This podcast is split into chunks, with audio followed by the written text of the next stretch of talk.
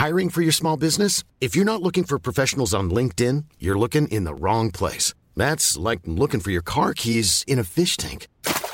LinkedIn helps you hire professionals you can't find anywhere else, even those who aren't actively searching for a new job but might be open to the perfect role. In a given month, over 70% of LinkedIn users don't even visit other leading job sites. So start looking in the right place. With LinkedIn, you can hire professionals like a professional. Post your free job on linkedin.com slash people today. Bonsoir à tous, merci encore de votre fidélité. Je suis très heureux de vous retrouver pour ce tout nouveau numéro de Punchline de 17h à 19h en direct, vous le savez, euh, sur CNews. CNews mobilisé bien sûr pour cette crise du carburant. Les Français promis un nouveau week-end de galère. C'est pas une surprise, le coup de la panne est loin, très loin d'être terminé. Les syndicats majoritaires CFE, CGC et CFDT annoncent donc avoir signé l'accord sur les salaires. Mais, mais, mais la CGT, eh bien, joue son va-tout, durcit le ton. Le syndicat annonce la poursuite de la grève sur l'ensemble des de Total Énergie à la raffinerie de Donge. Le mouvement, on l'a appris il y a quelques minutes, est donc reconduit jusqu'à ce mercredi. Le dialogue social a progressé pour Agnès Pannier-Runacher. La ministre de la Transition énergétique souhaite, dit-elle, soulager au plus vite les Français avec des réquisitions ciblées. Qu'est-ce que c'est? On en parle dans un instant. Notre dispositif euh, ce soir, on sera avec Jeanne Cancard depuis une station d'essence en, région parisienne du côté de Samandé. À tout de suite, Jeanne. Michael Chailloux, qui lui est depuis ce matin la raffinerie de, de Donge, où la grève est reconduite, je vous le disais, jusqu'à ce mercredi. Et puis Régine Delfour, Régine, euh, sur la droite de votre écran, qui est à la gare Saint-Lazare, alors que l'on annonce une grève de la SNCF. Cet appel à la grève générale, ce sera pour ce mardi, mardi 18 octobre. La date est Notez, Alexandre Devecchio, bonsoir. Bonsoir. Rédacteur en chef au Figaro, merci de nous avoir rejoint. Eric Revel est également présent comme tous les vendredis. Bonsoir, mon cher Eric, tout va bien? Très bien. Ah oui, pas d'essence, pas de queue? Euh, bah là, j'y vais plus. Là, Je ne demande pas Alexandre parce que je sais qu'il s'est mis au footing depuis quelques jours. Voilà, donc, euh... Karim Zeribi, consultant CNews. Bonsoir Karim. Bonsoir. Non, vous avez pas, vous avez pas, vous avez testé oui, ou pas? J'ai trouvé 5 litres avec une petite jerrycan dans, une station. Vous m'avez ressorti jerrycan. Était embouteillé avec deux heures de queue. Pierre Chasseret. Déjà ça. Le roi des des bons plans, mais on, ne les donnera pas, en tout cas pas tout de suite. Bon, en tout cas, tout va bien. Euh, moi, je sais vous faire le plein si vous êtes euh, du côté de Paris. C'est pas la peine de crâner, je vous vois. Je sais que vous avez mis 5 minutes à faire le plein. C'est pas le cas de, tous les Français. Fabien Villedieu, bonsoir. bonsoir. Merci de nous avoir rejoints. Vous êtes euh, porte-parole chez Sudrail. Le point, bien sûr, sur les stations à essence. La galère encore est toujours prévue pour tout ce week-end. Juste après l'essentiel de l'info en ce vendredi, il est 17h tout pile. C'est avec Adrien Spiteri. En Guadeloupe, les personnels de santé non vaccinés refusent une sortie de crise. Selon les chiffres de l'Agence régionale de santé, 221 personnes sont concernées sur l'île. Ces soignants demandent une réintégration dans leurs établissements, des demandes rejetées par le ministère de la Santé. Le gouvernement leur propose des ruptures conventionnelles majorées. Total Energy, visé par une plainte pour complicité de crimes de guerre. Deux associations ont porté plainte à Paris. Le groupe pétrolier français aurait permis à la Russie de fabriquer du carburant servant à remplir les avions engagés dans la guerre en Ukraine. Des accusations outrancières et diffamatoires selon Total. L'Iran dénonce l'ingérence de la France. Le ministère iranien des Affaires étrangères condamne les propos du président français. Il a exprimé ce mercredi sa solidarité avec les manifestants en colère contre la mort de Massa Amini. Son décès avait déclenché une vague de manifestations dans le pays. Et puis un ballon touché par la main de Diego Maradona mis aux enchères. C'est avec lui que la légende argentine avait inscrit son but mythique au mondial 1986 appelé Main de Dieu. Les enchères commenceront le 16 novembre. La vente pourrait être comprise entre 2,8 et 3,4 millions d'euros.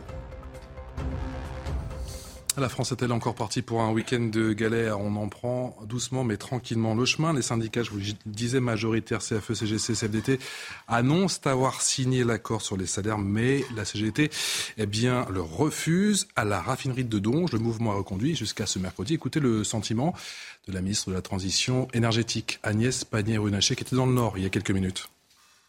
À ce stade, nous faisons des réquisitions pour les Français. Ce sont des réquisitions ciblées. Elles portent sur euh, un nombre très réduit euh, de euh, personnel, deux sur Port-Jérôme, deux équipes de trois sur le dépôt de, Dunkerque. Et notre objectif, c'est de soulager les Français nous euh, ne sommes pas contre les grévistes, nous voulons soulager les Français et prendre des réquisitions mesurées. Ces réquisitions aujourd'hui répondent euh, à nos besoins, c'est-à-dire libérer les dépôts qui sont euh, les plus capables de apporter rapidement du carburant dans les stations-service. Ces réquisitions ciblées, c'est une déclaration de guerre pour vous, Fabien Villeux? Pour une déclaration de guerre, j'en sais rien. En tout cas, c'est une remise en cause du droit de grève. Voilà, parce que Finalement, on a un droit qui est quand même un droit constitutionnel qui est utilisé. L'État n'est pas dans son droit? Bah, je sais, je sais pas. Après, il y a eu un jugement, donc euh, si j'ai cru comprendre, le jugement n'était pas forcément en la faveur de ce que je voulais. Mais euh, par contre, ce qui, est sûr, ce qui est sûr, c'est qu'il euh, y a un droit qui est un droit constitutionnel, c'est-à-dire c'est un droit au-dessus du droit. Il y a la loi et la Constitution. Mhm. Et dans ces droits, alors qu'on soit pour ou qu'on soit contre, comme le droit de vote, comme le droit de manifester, il y a le droit de grève. Mhm. Voilà. Il y a des gens qui en ont chié pour avoir ce droit de grève. Je rappelle que le droit de grève, il n'est pas tombé comme ça. Avant, quand on faisait grève, on se faisait licencier. Avant, quand on se faisait grève, on se faisait même tirer dessus, et pas au flashball. Avant, il y en a, il y a nos anciens, ils se sont battus pour avoir ce droit de grève. Donc, qu'on soit pour ou contre ce qui s'est passé, moi je dis attention. Attention quand on touche à ces totems. Et le droit de grève est un droit constitutionnel qui est vital. Parce que quand tout va mal, et je pense, alors, il est exercé dans quel contexte? On parle d'une entreprise qui vient d'annoncer 10 milliards on, entend ce qu'on dit, 10 hein. milliards de bénéfices pour les six premiers mois. Ce qui veut dire une entreprise qui est plein aux as. Mhm. Les salariés, parce qu'on parle beaucoup de l'accord, euh, mais on parle de l'accord, là c'est pour 2023. Hein. Les grévistes, ils demandent en 2022, parce que l'inflation, elle commence pas en 2023, l'inflation, elle commence dès 2022. Les salariés de Total ont une augmentation en 2022 de 3,5%. 3,5%, c'est-à-dire en dessous de l'inflation. Mhm. C'est-à-dire qu'une entreprise qui fait 10 milliards de bénéfices, propose une augmentation à ses salariés en dessous de l'inflation Mais allô quoi Allô quoi donc à un moment donné. Mais là, la SFE-CGC, la CFDT disent OK. Euh, là, on est d'accord, c'est 5%, 5 plus 2 en gros. 5% d'augmentation, d'augmentation généralisée.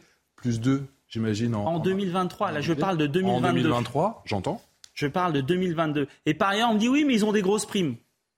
Super, les primes. Le problème des primes, il faut avoir conscience, c'est que les primes, ça 6 000 euros. Ça, voilà. Les primes, ça n'alimente pas la sécurité sociale. Voilà. Les retraites, Bon, petit détail, surtout qu'on va nous parler d'ici quelques temps. Ah bah, il y a un trou dans la sécurité sociale. Bah oui, fatalement, il y a un trou dans la sécurité sociale. Aujourd'hui, à chaque fois qu'il y a des gens, moi je vois à la SNCF, dès qu'on parle d'augmentation de salaire, le patron il dit non, non, pas de... on va vous faire une petite primette là. Bon, euh, euh, dans six mois, bah, la primette, on l'a bouffée. Mais, mais, mais cet argent, ces primes-là n'alimentent pas la sécurité sociale. Et après, ils viennent nous voir en disant oui, mais les caisses sont vides. Eh ben, ce qui est bon finalement pour les caisses de sécurité sociale, c'est les augmentations générales des salaires. Voilà. Et c'est en partie, si j'ai bien compris, ce Est-ce que, ces arguments sont recevables, Pierre Chasseret? Ben, je, vois bien un peu ce qui se passe, c'est que chacun essaie de gagner la bataille de l'opinion. Donc vous arrivez avec des éléments qui sont incontestables. Évidemment, on vous écoute, on a envie de dire bah oui, évidemment, c'est vrai, euh, tant de milliards de bénéfices, ils pourraient quand même mieux redistribuer. Ok, super. Mais vous savez quoi? C'est pas le sujet. Ce sujet-là, c'est un sujet qui oppose des employés à leur entreprise. Et le sujet pour lequel on est là aujourd'hui, c'est qu'il y a 40 millions d'otages sur la route. C'est ça la réalité de ce sujet. C'est évidemment, vous arrivez sur la France n'a pas à remettre en question le droit de grève. Je suis d'accord avec vous. Enfin, évidemment, bien sûr, tout le monde est d'accord avec vous. Mais est-ce que en France, dans un pays comme la France, on peut se permettre aujourd'hui, pendant 25 jours, de laisser à l'arrêt une machine économique et de constater sur la route, alors, on va y aller au hasard, des accidents, un automobiliste qui a dû être désincarcéré de son automobile, heureusement qu'il n'est pas décédé. Sur l'autoroute A1 avec 22 km de bouchons, parce que sur la bande d'arrêt d'urgence, tout le monde faisait la queue pour essayer d'avoir le Graal un petit peu d'or noir. Ou alors euh, des enfants qui n'ont pas eu de transport scolaire dans certaines régions de France. Des parents qui n'ont pas pu accompagner leurs gamins à l'hôpital pendant la nuit. Alors je veux bien qu'on s'emporte sur Total, etc. Mais ce n'est pas le sujet. Le sujet, c'est qu'est-ce que vous pouvez mettre en place en tant que gréviste pour assurer un espèce de service minimum qui vous donne suffisamment raison qui vous permette d'obtenir quelque chose, parce qu'évidemment, vous avez peut-être raison. Encore une fois, c'est pas à moi d'en juger. C'est même pas aux Français d'en juger. C'est à vous d'avoir ce combat avec Total, avec votre employeur. Moi, quand je veux une augmentation, je vais voir mon employeur. Je ne vais, pas, euh, vais pas essayer de bloquer l'intégralité de la France. Alors certes, le blocage, ça fonctionne mieux. On est d'accord. C'est certainement le meilleur moyen d'obtenir. Mais obtenir à quel prix?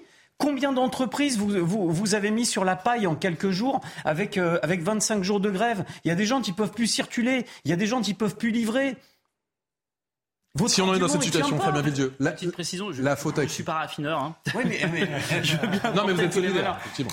Oui, je suis solidaire, mais il y a plein de Français qui sont solidaires. J'ai vu un sondage euh, qui est sorti dans le Figaro qui dit que 54% des Français soutiennent euh, les grévistes. Pour l'instant, on attendait mardi, je suis ouais, sûr. Un sondage Odexa. Alors, le seul qu'on a sorti, c'est 65% qui sont pour les, euh, les réquisitions, et ça, c'est effectivement mis en avant dans le Figaro. Mais j'ai regardé le, le, sondage Odexo, là, ou Odexa, je ne sais même plus comment il s'appelle. Odexa Blackbone, ouais. Voilà, et il y a 54% malgré tout ça qui soutiennent quand même les grévistes. Bon, en dehors du fait, je suis pas raffineur, mais je les soutiens totalement. Mais vous avez en partie, moi je partage un peu euh, ce que vous dites. Comment aujourd'hui on a en gros deux méthodes Il y a la méthode Bruno Le Maire. Bruno Le Maire, il dit quoi? Moi, je suis d'accord avec Bruno Le Maire. Il dit les entreprises qui ont les capacités, il faut qu'elles augmentent les salaires. Donc c'est le cas bah, total. Donc faut moi, je suis d'accord. C'est le cas total.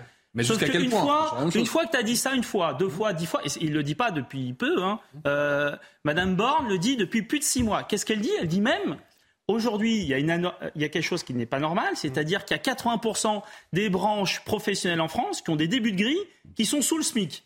Donc elle dit, c'est pas normal, il faut qu'il y ait des négociations et que ces débuts de grille passent au-dessus du SMIC. Elle ne le dit pas depuis 15 jours. Ça fait des mois et des mois. Vous savez à combien on est de pourcentage aujourd'hui? On est encore à 80% en début de grille. Donc la méthode, entre guillemets, gentille, est-ce que ça marche? La méthode, s'il vous plaît, il faut augmenter les salaires, on fait une pétition, euh, je pousse un coup de gueule à la télé, est-ce que ça marche? Donc mardi, ça marche pas. Donc mardi, il faut s'attendre à quoi? La seule, bah, nous on va essayer une autre méthode. On va essayer la grève. Voilà. On va essayer ce qui s'est passé avant. Et j'ai tendance à croire ça que... N'a pas forcément marché? Bah ça dépend. Ça dépend, c'est-à-dire? Des fois ça marche. ça fait longtemps que ça n'a pas marché. De quoi Les rapports de force et les grèves euh, Si, moi je peux vous dire que je fais régulièrement des grèves et le curseur, on peut. Là, on a fait une grève euh, le 6 juillet. Alors le curseur, on n'a pas fait pousser, autant qu'on voulait, mais on a réussi à gratter des choses. Entre 3 et 4% à la SNCF. Voilà, entre 3 et 4% ce qui n'est pas suffisant, mais on a réussi à faire bouger le curseur en partie parce qu'on s'est mouillé la chemise. Voilà, mais c'est comme tout dans la vie. Hein. si tu attends que les choses elles tombent, hein. c'est au boulot qu'on mouille la chemise. Mais, pas en faisant la grève, mais ne hein. soyez pas caricatural. je peux vous dire, respectez les grévistes. D'abord parce que les grévistes c'est aussi des travailleurs. Voilà. Moi, je suis pas raffineur, mais je pense qu'ils n'ont pas un métier euh, top. Les cheminots, alors les cheminots, on passait notre temps à dire que les cheminots, c'était les rois des les privilégiés. Français vous au début et après, ils ont quand même le sentiment que le scénario se répète. C'est tellement des privilégiés. Année après année. La SNCF qu'elle n'arrive pas à embaucher. Voilà. Moi, on m'a expliqué euh, à CNews que c'était le Club Med à la SNCF, que j'avais un statut, que j'étais au top des privilèges. Et eh ben aujourd'hui, la SNCF n'arrive pas à embaucher. Donc, je comprends pas comment ça se fait qu'il y a des boîtes qui sont des Club Med et qui n'arrivent pas à embaucher. Parce que quand vous expliquez, bah oui, c'est en horaire décalé. Bah oui, parce que est-ce que vous savez que les cheminots aujourd'hui qui rentrent à la SNCF 25% de, la grille salariale de la SNCF se retrouvent sous le SMIC. Et la seule façon qu'ils ont d'être au-dessus du SMIC, c'est en bossant en horaire décalé, en bossant le samedi, dimanche. Le mec, il se casse une jambe, il se retrouve sous le SMIC et c'est la loi qui est obligée de rattraper. Mais c'est quoi ce... Voilà, donc à un moment donné, et, et, les raffineurs, c'est pareil. Les raffineurs, tous ces métiers, c'est pareil. Et moi, je ne veux pas opposer les salariés. Je ne veux pas opposer les salariés. Je pense qu'aujourd'hui, tous les salariés, 100% des salariés, je vous donne un, un sondage, Fabien Villedieu, 100% des salariés estiment qu'il faut augmenter les salaires. c'est évident. Voilà. Et ben on fait comment pour y arriver? Mais c'est évident. Est-ce qu'on dit s'il vous plaît patron Moi, ça, fait des mois et des mois qu'on dit s'il vous plaît patron, ça marche pas. Mais c'est pas ce qu'on vous dit. Encore une fois, ne caricaturez pas des on fait comment? La réalité du quotidien aujourd'hui, c'est quoi? C'est un pays qui, en partie, parce que pas partout, faut savoir qu'il y en a qui n'ont aucun problème hein, et qui trouvent euh, des, pleins de carburant en France. Il faut quand même le signaler. Mais vous avez quand même un poumon économique de la France, Centre-Val de Loire, Hauts-de-France, région Île-de-France. Et euh, quand on se déplace vers les Ardennes, c'est pas forcément très glorieux qui aujourd'hui ne peut plus se rendre au travail, ne peut plus. Et eux, ils n'ont pas fait le choix de faire grève ou pas. Ils perdent de l'argent. Vous avez des chefs d'entreprise. De... La France est un pays de petites entreprises. Arrêtez de toujours vouloir ramener. Parce que vous donnez la sensation que vous vous battez pour l'intérêt supérieur de tous les Français. C'est pas la vérité. Vous vous battez pour vous. On va les écouter. Je donne la parole juste après Fabien Villedieu. Les, les Français, on va du côté de Saint-Mandé en région parisienne avec euh, vous, ma chère Jeanne Cancard. Vous suivez au plus près ces courageux, j'ai envie de dire, automobilistes, qui tentent de faire le plein depuis ce matin et c'est encore très compliqué. Et la mauvaise nouvelle, c'est que ça va être encore compliqué pendant pas mal de jours. Oui, Patrice. Alors là, on s'est mis un petit peu à l'abri parce qu'il faut le dire quand même, il pleut et puis ça apaise pas les, esprits hein, quand, quand, il, se met à pleuvoir. Donc là, on est dans la voiture avec Zina. Zina, vous, ça fait combien de temps là que vous attendez pour tenter, je dis bien tenter, de faire le plein? Deux heures et demie. Deux heures et demie. Donc là, il est 17h10. Vous êtes ici 14h30. Oui. Un quart. Un quart Et vous avez, j'imagine, des, rendez-vous Je devais prendre mon petit-fils au collège, je n'ai pas pu le prendre. C'est aussi pour des raisons personnelles, professionnelles Ah oui, oui, je travaille avec ma voiture. Exactement, je fais du commerce. Et là, vous avez conscience qu'il est 17h11 c'est possible qu'il n'y ait plus de carburant une fois que vous arriverez là-bas. Et non seulement, euh, il y a deux jours, j'étais à cette pompe, j'ai fait la file d'attente et à 17h, ils nous ont dit qu'ils fermaient la pompe. Malgré tout, là, vous voulez tenter jusqu'au bout Bah oui, je suis obligée. On avance. Antoine va nous suivre aussi. On va avancer un petit peu. On est presque arrivé. Alors, il faut savoir que Merci beaucoup Zina. On va vous laisser faire, faire la ligne d'arrivée tranquille. Comme ça, nous, on va en profiter pour vous montrer un petit peu comment ça se passe justement, pour vous faire réaliser la circulation que cela engendre. On est sur plusieurs dizaines de voitures qui sont les unes derrière les autres. Et maintenant, on le sait, il est 17h, l'heure commence à tourner. À 9h ce matin, il y a eu un ravitaillement dans cette station essence. Mais les gérants nous l'ont dit, on ne pourra pas contenter tout le monde. Déjà, il n'y a plus de samplon 98. Certains espèrent pouvoir se servir en samplon 95. Mais à ce niveau-là, le prix est plus élevé que dans les autres stations, puisque ce sont des stations indépendantes qui, donc parfois euh, profitent de ce fait-là pour pouvoir augmenter leur prix face à la pénurie dans les autres stations. Donc les automobilistes, eux, le constat qu'ils font, c'est à la fois maintenant, on doit faire plusieurs heures d'attente pour faire le plein de carburant et puis aussi payer notre plein plus cher. Merci beaucoup, Jeanne. Jeanne avec Antoine Durand et Marion Bercher depuis à Saint-Mandé. On va prendre sans plus tarder la direction de, de Donge avec Mickaël Chailloux. Donge, où la grève, mon cher Mickaël, est reconduite et cela jusqu'à mercredi. Oui, c'est ça, grève euh, reconduite, Patrice, jusqu'à mercredi. Pourquoi? Parce que dans le viseur, évidemment, euh, de la CGT, il y a euh, la manifestation de mardi. L'idée, c'est donc de voir, de faire un petit peu monter la pression jusqu'à mardi, et puis, en fonction de la mobilisation de mardi, de prendre une décision sur la suite du mouvement. Il y aura une assemblée générale ici même mercredi prochain. En attendant, il y a eu donc une AG cet après-midi, et puis il y a à la fois cette décision de prolonger, et puis il y a aussi une une inflexion, c'est-à-dire que la CGT a annoncé qu'elle avait entendu euh, ce qui se passait dans la rue et euh, a dit qu'elle allait, euh, pour ce week-end en tout cas, ouvrir un petit peu les, les pompes, les tuyaux, pour que du carburant puisse sortir de la raffinerie de Donge, vraisemblablement via des pipelines qui desservent ensuite des dépôts pétroliers, que ce soit sur la façade atlantique ou alors du côté de Rennes ou encore un peu plus vers chez vous en région parisienne, histoire de montrer aussi euh, sa bonne volonté. En tout cas, c'est ce que nous a dit le délégué syndical, euh, pardon, CGT en sortant euh, de cette assemblée générale sur euh, le, plan de, la pénurie, puisqu'on en parlait à l'instant avec Jeanne Cancard, euh, ce n'est pas vraiment le cas ici euh, dans l'Ouest. La raffinerie de Donge est à l'arrêt, en tout cas pour les expéditions seulement depuis trois jours, et il y a encore du carburant dans de nombreuses stations. nous ne vivons pas la même situation ici que ce que vous pouvez connaître, notamment sur la région parisienne. Merci beaucoup, Michael Chaillot, avec Jean-Michel Decaze pour la réalisation de ce duplex. Voilà ce que dit Franck Dersin, vice-président de la région des Hauts-de-France. On sait que la situation est particulièrement préoccupante. Là-bas, pour discuter, il faut être deux. Il y a un syndicat, la CGT, qui refuse toute discussion. Ils disent que c'est une mascarade. En vérité, c'est l'attitude de la CGT qui est une véritable mascarade. Pierre Chasseret. Oui, en tout cas, on voit bien, et c'est intéressant on va lâcher un petit peu de l'aise du côté. Je trouve que ça, ça c'est positif. À Donge? Ouais, à Donge, ça va, ça va, ça va permettre de détendre un petit peu euh, la tension, notamment à l'approche des fêtes de la Toussaint et puis à l'approche des vacances scolaires. Donc c'est un symbole qui est envoyé. Ça, c'est positif. Mais pourquoi? Eh Bien tout simplement parce que bah, il faut être très clair. Pour l'instant, euh, la CGT est en train de perdre le, combat de l'opinion. Aujourd'hui, les automobilistes pèsent trop lourd. Et puis, même si euh, certains automobilistes peuvent avoir, peuvent avoir euh, beaucoup de bienveillance sur ce combat de certains grévistes, en tout cas, une chose est certaine, ils ont besoin d'aller bosser. Au bout d'un moment, on va avoir besoin de carburant. Cette crise nous enseigne une chose qui est fondamentale, c'est que le carburant est un bien de première nécessité. Ça, on l'a compris. Ça, c'est, une vraie étincelle sociale. Et, d'ailleurs, toutes les, dernières crises sociales sont nées de la voiture. Hein.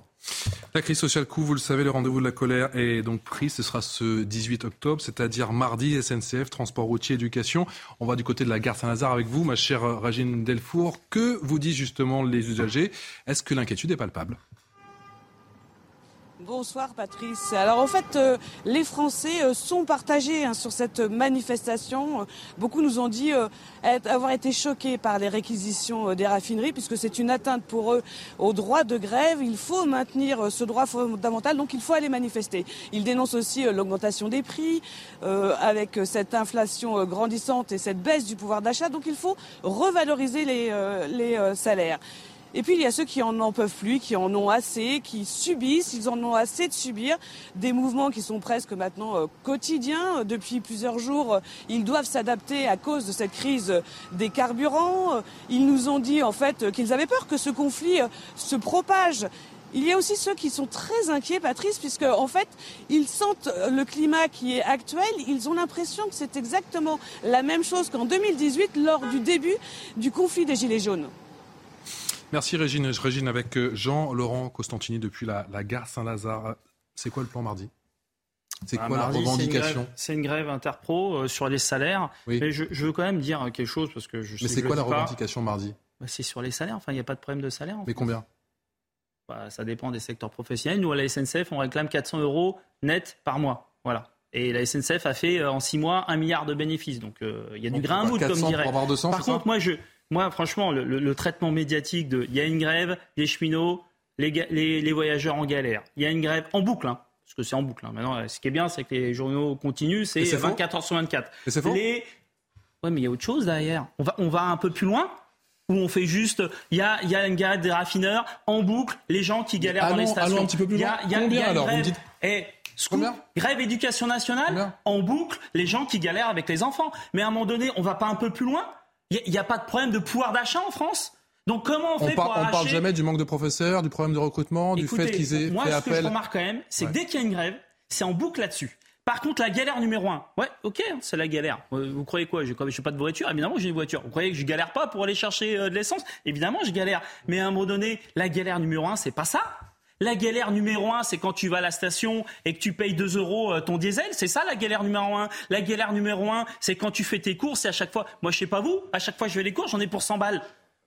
Tu fais ton plein, t'en as pour 100 balles. Arrêtez de donner la sensation, mais excusez-moi, avec des formules rhétoriques. non, mais ce Moi, ce que je vous dis, c'est qu'aujourd'hui, la galère numéro un, c'est pas ça. La galère numéro un, c'est le pouvoir d'achat. Et pour augmenter son salaire, eh ben, faut se mettre en grève. Oui, parce qu'on a essayé le dialogue, on a essayé les bons mots. Tout, le monde n'a pas le même levier que vous, c'est ça, et on en revient toujours à la discussion. Après, ce que je vous accorde, c'est qu'effectivement, s'il y a un patron qui s'accroît 52% d'augmentation, J'entends qu'en termes de signal, c'est compliqué derrière pour tout le monde gérer la peut mettre sa pierre à l'édifice. Tout le monde et tout le monde peut venir à la manif. Attendez, juste un point parce que ça c'est important. Vous parlez de la galère avec les 2 euros le litre au carburant. Alors vous savez à qui vous parlez? Je suis le DG de 40 millions d'automobilistes. C'est notre association qui, qui sommes allés chercher justement la prime, euh, le petit geste gouvernemental sur les carburants. Donc franchement, c'est mal placé de me faire la leçon là-dessus. Bah, je, non, je, je vous parlais pas. Maintenant, excusez-moi, bah, vous, me regardez, excusez-moi, mais euh, quand, bah, quand on regarde quelqu'un, c'est qu'on lui parle jusqu'à preuve du contraire. par terre, mais moi, je ne veux pas me focaliser avec vous. Je sens qu'il y a un petit. Euh, non, mais non, mais ce qui me gêne, je veux qu'on dépasse ça. Moi, je vous dis juste, je vous dis juste que la galère, la galère à 2 euros, c'est oui, c'est la galère. Et ça, une fois que la grève sera finie, ça recommence. Ça sera encore la galère. Voilà. On est bien d'accord. Ça sera encore la galère. Moi, ce que je veux pas, c'est. À un moment donné, on va un peu plus loin et on se dit, est-ce que oui ou non, on se bouge pour les salaires? Moi, je dis bravo les raffineurs, ils ont montré l'exemple. D'habitude, c'est les cheminots, bah là, c'est les raffineurs. Voilà, d'habitude, c'est nous, c'est nous euh, ou en boucle. Ah bah voilà, la petite grand-mère qui va voir sa petite fille sur le quai de la gare. Qu'est-ce qui se passe? Évidemment que c'est la galère. Oui, oui, oui, c'est la galère. Quand le train, vous voulez prendre le train, il, n'y est pas. Bon, ça y est? Ok. Alors, peut-être que je peux terminer ma phrase. moi, je non, mais allez-y, allez-y, s'il vous plaît. Je suis pas là pour les punchlines. Moi, je vais euh, mardi. Mais personne n'est là pour les punchlines, même si c'est mon émission. Il n'y a pas de souci. Je vais mettre 500 euros sur la table. Je suis pas là pour rigoler, monsieur. Moi, je vous le dis. Hein. Je vais mettre 500 euros sur la table à partir de mardi. Donc, vos trucs de ça y est, machin, euh, arrêtez. Qu'est-ce que vous arrêtez. racontez? On ne sait même pas de quoi vous parlez avec vos 500 euros sur la table. Bah, quand vous mettez en grève, vous perdez de l'argent. On va faire ça. Les raffineurs, ils perdent de l'argent. Non, il y a une cagnotte qui a été mise en place. Vous savez que la cagnotte. Mais jamais de la vie. Mais jamais de la vie. Allez-y, Pierre Chasseret, s'il vous plaît, développez. Là, vous êtes dans des figures rhétoriques et en fait, vous essayez de, transformer une grève potentielle pour votre intérêt en essayant de faire croire au pauvre gars qui fait son plein et à la pauvre mère de famille qui fait son plein qu'elle doit être solidaire de, de vous. Pas se faire avoir. La, réalité, la réalité, c'est quoi C'est que vous appelez tout le monde à marcher derrière vous, mais vous au sens personnel, au sens égoïste. De marché derrière leur augmentation de salaire. Dites, je leur dis s'ils ne se bougent pas vous sur dites les que les médias, et vous, dites que les, vous savez, je vous ai laissé finir. Allez-y. Bon. merci. Vous dites que les médias tournent en boucle sur la galère des usagers, mais quand vous avez 40 millions d'automobilistes qui trouvent pas de quoi faire le plein, quand vous avez des, des, parents qui peuvent pas emmener leurs gamins à l'hosto, quand vous avez des gens qui sont désincarcérés dans des voitures et, et que vous entendez quelqu'un vous dire non mais il n'y a pas de problème, c'est normal que les gens soient en galère, c'est juste pour que notre petit intérêt on puisse obtenir quelque chose. Qu'est-ce que vous répondez aux entrepreneurs, aux maçons, aux électriciens, à ceux qui ont besoin de leur voiture, qui peuvent plus se déplacer On vous a Franchement, réponse.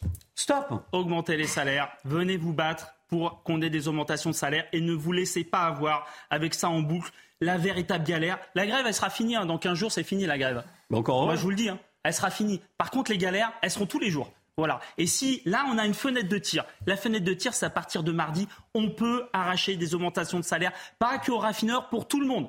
Et ça, c'est la vraie galère. je, vais, je, vais, je, vais, vous poser, je vais être très provocant. Pourquoi quand on n'est pas content avec la politique salariale d'une entreprise, pourquoi on s'en va pas?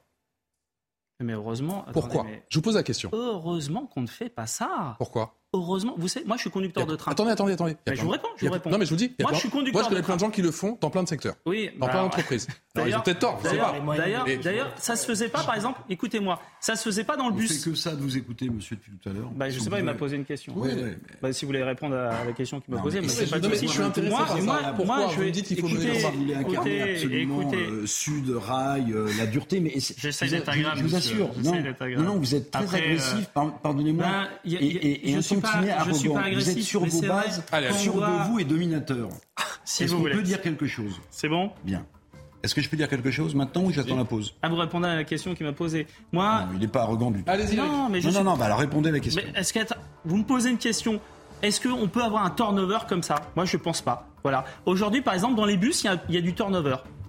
Dans les conducteurs du bus, il y a des turnovers. Avant, il restait parce qu'il y avait des conditions euh, qui avaient été négociées, des salaires qui avaient été négociés. Maintenant, il y a du turnover. Résultat des courses, qu'est-ce qui se passe? Eh bien, maintenant, on ne trouve plus de chauffeurs de bus. Et maintenant, on galère dans les chauffeurs de bus. Moi, j'ai une formation de un an pour être conducteur de train.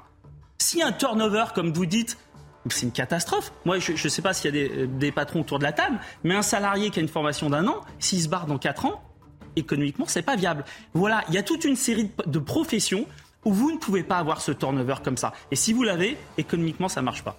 Mais je ne suis pas sûr que vous avez vraiment répondu à ma question. Bah, J'ai essayé en tout cas. Je réessaye après la pub. À tout de suite.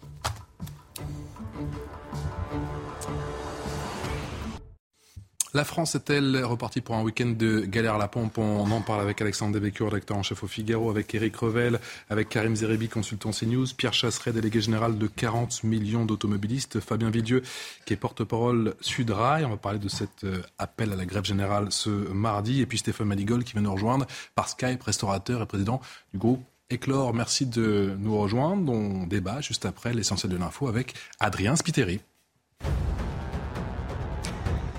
Des militants écologistes lancent de la soupe sur les tournesols de Van Gogh, chef-d'œuvre du peintre exposé à la National Gallery de Londres et estimé à plus de 84 millions de dollars. Le mouvement Just Stop Oil est à l'origine de cette action. Il demande l'arrêt immédiat de tout nouveau projet pétrolier ou gazier. Selon le musée, seul le cadre de l'œuvre est endommagé, le tableau étant protégé par une vitre.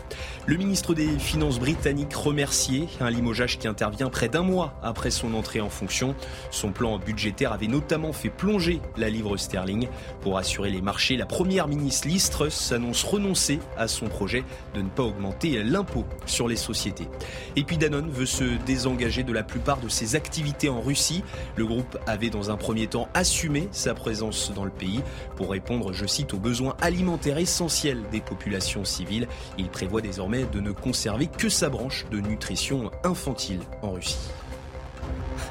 Les Français ont donc promis un nouveau week-end de galère à la pompe. Le syndicat majoritaire CFE, CGC et CFDT annoncent avoir signé l'accord sur les salaires, mais la CGT durcit le ton? Le syndicat annonce la poursuite de la grève sur l'ensemble des sites de Total Énergie. À la raffinerie de Donge, par exemple, le mouvement est reconduit jusqu'à ce mercredi. On va à la station dans une station de service dans le 17e arrondissement de la capitale. Michael Dos Santos, bonsoir. Vous suivez au plus près tous ces automobilistes. Vous étiez sur l'autoroute A1 tout à l'heure. C'était pas simple. Là, c'est aussi compliqué dans le 17e. Hein. Effectivement, c'est assez, euh, assez compliqué ici. Hein. Euh, la queue est, assez importante aussi, un peu comme dans la station où nous étions tout à l'heure, euh, station de, la Courneuve sur, sur l'autoroute A1. Et on a la, la chance d'être avec un automobiliste qui, lui, a réussi à faire le plein. C'est Sacha. bonsoir Sacha. Bonsoir. Alors merci Sacha d'être d'être avec nous. Sacha, ça a été compliqué pour vous de, trouver très, de l'essence Très, j'ai fait le tour de tout Paris. j'ai appelé des amis, j'ai demandé à gauche, à droite. Impossible de trouver jusqu'à ce que je trouve à côté de chez moi euh, cette station à 2,50€ euh, le litre. 2,5€. Quelle a été votre technique pour, euh, pour trouver cette station essence? J'ai galéré. J'ai tourné à gauche, à droite. Pas de, pas de baguette magique, j'ai vraiment galéré. Vous évoquiez le, prix, alors c'est 2 euros du litre hein, pour le, le samplon 98. c'est forcément des prix qui, sont, qui sont en hausse. si le prix avait été de, de, 3 euros, 4 euros, 5 euros le litre, vous l'auriez payé? J'aurais payé. On n'a pas le choix. On est pris en otage aujourd'hui. Euh, par euh, la CGT, par euh, des gens qui, à mes yeux, sont incompétents parce qu'on peut pas bloquer un pays pour une poignée de personnes qui sont par ailleurs déjà très bien payées. Moi, je trouve ça, je trouve ça très triste finalement pour les personnes qui, elles, ont de réelles difficultés et qui ne sont pas payées 3 ou 4 000 euros par mois. Pour vous, aujourd'hui, si vous n'aviez pas fait le plein, c'était une, journée sans travail? Oui, tout à fait. Je ne peux pas aller à mes rendez-vous, je ne peux pas me déplacer, je ne peux pas passer d'entretien. Donc, si je ne mets pas d'essence, je ne travaille pas. Si je ne travaille pas, potentiellement, euh, moi c'est pas le cas, mais certaines personnes peuvent perdre leur travail. Je trouve que réellement, on marche sur la tête en fait, tout simplement. Que vous a dit votre employeur euh, quand vous lui avez expliqué que vous n'aviez pas de carburant? Est-ce qu'il vous a dit vous allez être payé, mais est-ce qu'il vous a menacé éventuellement de vous dire euh, si tu ne viens pas 2, 3, 4, 5 jours d'affilée, ça va être compliqué pour nous? Personnellement, non, mais je connais des personnes qui ne peuvent pas aller à leur travail, qui ont demandé à faire du télétravail et on leur a répondu si vous ne venez pas physiquement à votre, euh, à votre lieu de travail, eh bien, c'est de compter comme une journée euh, euh, de congé. Donc en fait, ils ne sont pas payés, une perte de, rémunération. et, il y en a même certaines qui se font virer parce qu'elles ne peuvent pas se rendre sur leur lieu de travail. Donc finalement, pour moi, même si je sais que ce n'est pas si simple que ça, il, semblerait que les personnes qui veulent travailler soient coincées et celles qui veulent être augmentées prennent en otage les autres. Mardi prochain, on annonce une, journée noire. Euh, est-ce que vous craignez déjà euh, ce mouvement et est-ce que vous craignez surtout de ne pas pouvoir aller travailler? Bien sûr, bien sûr. On, essaie d'anticiper au mieux. J'essaie de mettre de l'essence pour la semaine prochaine, mais euh, j'ai l'impression que la semaine prochaine sera encore plus compliquée que celle qu'on vient de passer et que les semaines et les jours précédents. J'espère simplement qu'il y aura une solution qui sera trouvée de la part de la CGT avec le gouvernement mais si je puis me permettre, je ne pense pas que ça soit euh, en allant, euh, euh, en, ayant des propos sur la politique internationale que M. Philippe Martinez va trouver une solution rapidement. Je trouve que ces propos sont complètement hors sol et complètement déplacés. Là, vous craignez la même situation dans, dans 3, 4, 5 jours, une fois que vous allez peut-être être à sec? Bien sûr, tout à fait.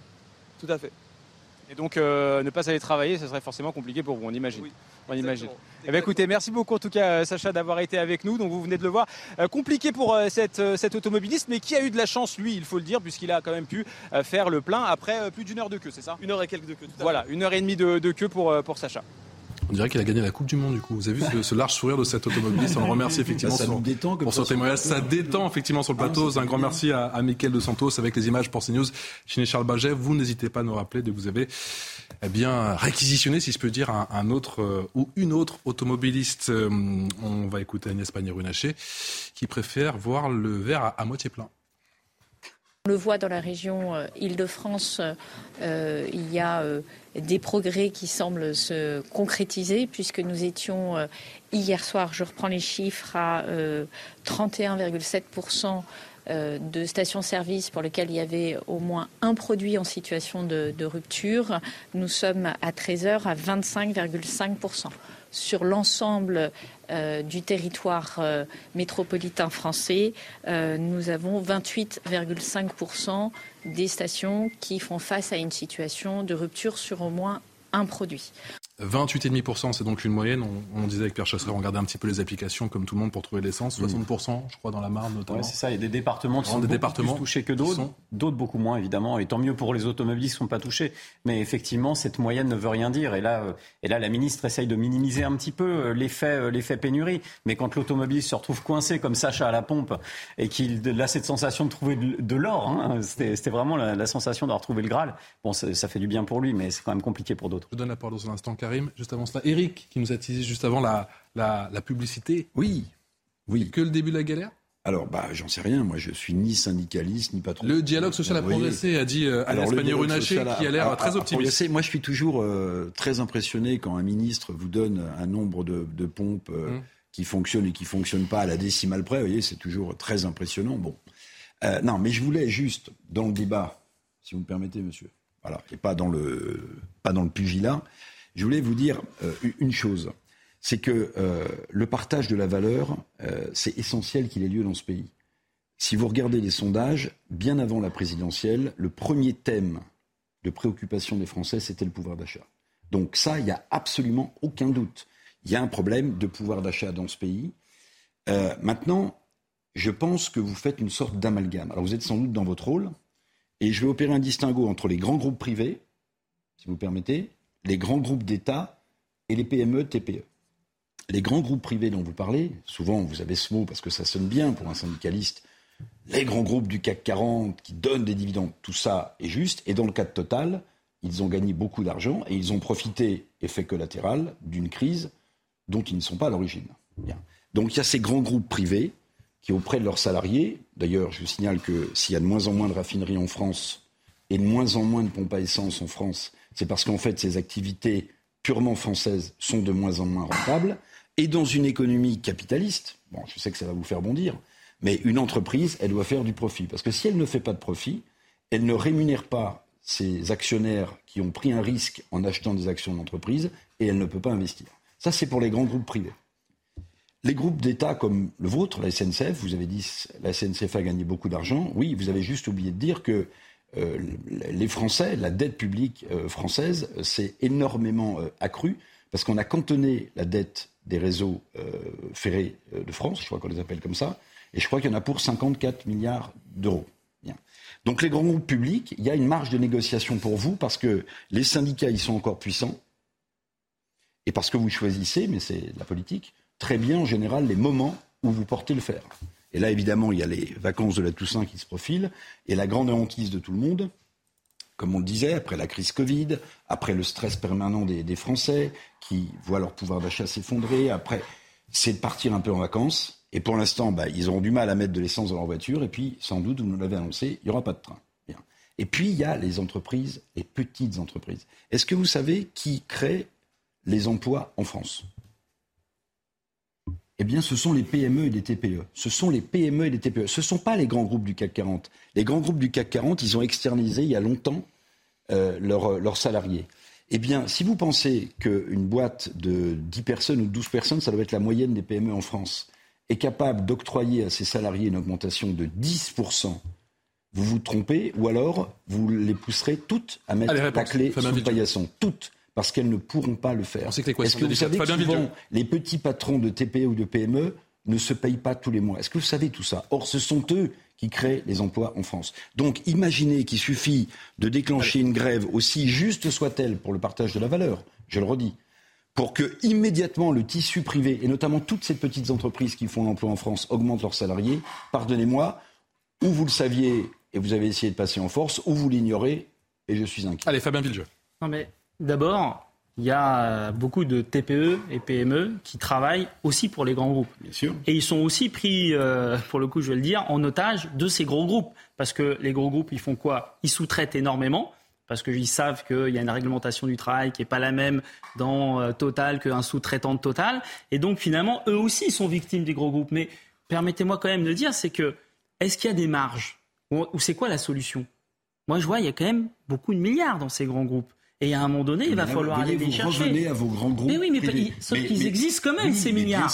Et sans être un, un, affreux militant euh, bolchevique d'extrême gauche, dire que on peut répartir. Une meilleure redistribution, ça. Je pense que tout le monde est d'accord autour de ce plateau. Y compris pour les PME. Moi, je pense qu'il y a des contrats de sous-traitance qui sont scandaleux. Que les grands groupes, ils sont au cordeau et qui prennent à la gorge les patrons de PME. Je suis d'accord avec vous. Et donc, du coup, ils répercutent ça sur les salariés. Qu'effectivement, ces grands groupes, et qui en plus eux margent énormément, qu'on installe un système pour que justement on puisse pas avoir ça et que, et que et les salariés de ces PME et les salariés ne soit pas pris à la gorge. Moi, bah, pour le coup, je suis d'accord avec vous. Rapidement, s'il vous plaît. système, j'aimerais vous, vous, un peu d'accord. Non, non, j'aimerais vous proposer une chose. Là, vous proposez un nouveau système de, de, de, de, partage de la valeur entre les grands groupes et leurs sous-traitants. Et vous avez raison, souvent les sous-traitants sont payés avec du retard et ont des trésoreries très tendues. Et moi, j'aimerais vous proposer un autre système. Pourquoi est-ce qu'un jour les syndicats et un gouvernement, tiens, un peu neutre, ne se mettraient pas autour d'une table pour discuter d'une sorte de modèle à l'allemande, vous voyez, d'un consensus. Quand Médal ou Verdi des grands groupes, des grands syndicats allemands qui eux ont beaucoup, qui, eux ont beaucoup d'adhérents, qui eux ont beaucoup d'adhérents, décident d'une négociation salariale, sauf avec des clauses de revoyure s'il y a un gros problème d'inflation, eh bien ces syndicats s'y tiennent.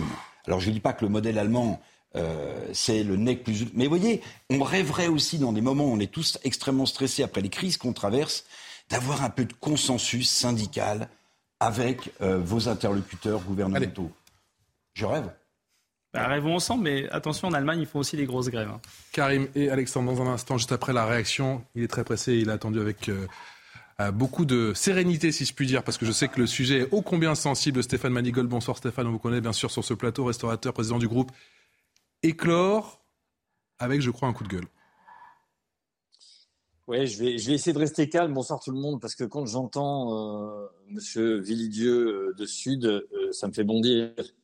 Monsieur Vidieux vit sur une autre planète euh, comme euh, l'ensemble de ses camarades de la CGT qui crachent sur Total qui leur fait une offre à 7% d'augmentation, 6 000 euros de prime. Non mais 6 000 euros, ça fait 10 ans d'augmentation euh, de ce que vous demandez. En fait, vous n'êtes pas des négociateurs, vous êtes des anarchistes. Vous êtes en train de massacrer le tissu de cette France. La France vous a protégé, la France nous a protégés et vous crachez dessus. Vive la France, vive ce pays, parce que franchement, quand Patrice Boisfer vous pose la question, mais pourquoi vous partez pas? Mais moi, je vais vous la faire la réponse. La soupe, elle est bonne là où vous êtes. Vous êtes protégés.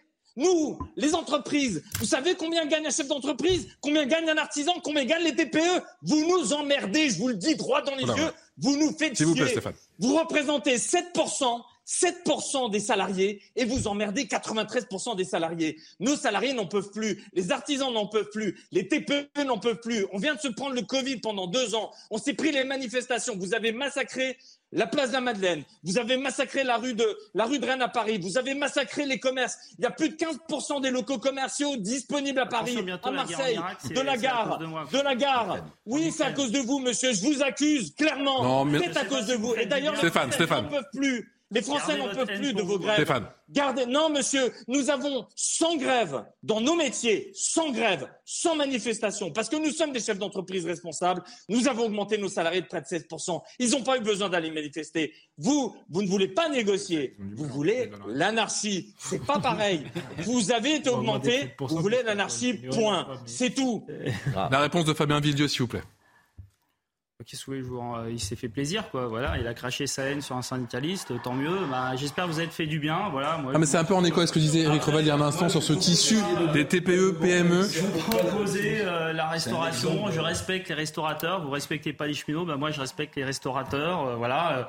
Moi, j'essaye modestement euh, d'expliquer aux gens qu'il faut se battre pour augmenter les salaires. Si on augmente les salaires, bah, les gens pourront aller dans les restaurants. À quel prix? C'est vrai que c'est vrai qu'aujourd'hui, quand vous allez à un restaurant et que vous voyez le moins de plat est à 20 euros, eh ben, on réfléchit à deux fois à y aller. Eh ben, si on augmente les salaires, eh ben, il y aura plus de clients pour vous, monsieur. Voilà. Mais non, j'ai pas de haine pour vous. vous a fait. Mais moi non plus, j'ai pas de haine. Ah, j'ai cru 30 secondes. Je ne supporte pas. Non, non. Non, monsieur, j'ai un profond respect pour le dialogue social. Monsieur Revel, vous avez fait un, magnifique cours d'économie. Je vous invite à, après l'antenne, à ce qu'il vous dialogue un peu plus, parce que moi, je suis alsacien, et comme Monsieur Revel l'a souligné, en Allemagne, eh bien, il y a du dialogue, il y a du consensus. Mais avec vous, il n'y a pas de dialogue possible. Vous, vous, vous, êtes là, vous avez décidé de manifester parce qu'à la CGT, vous avez des élections. Il y a Monsieur Martinez qui doit être remplacé. donc, vous avez décidé de mettre le pays par terre.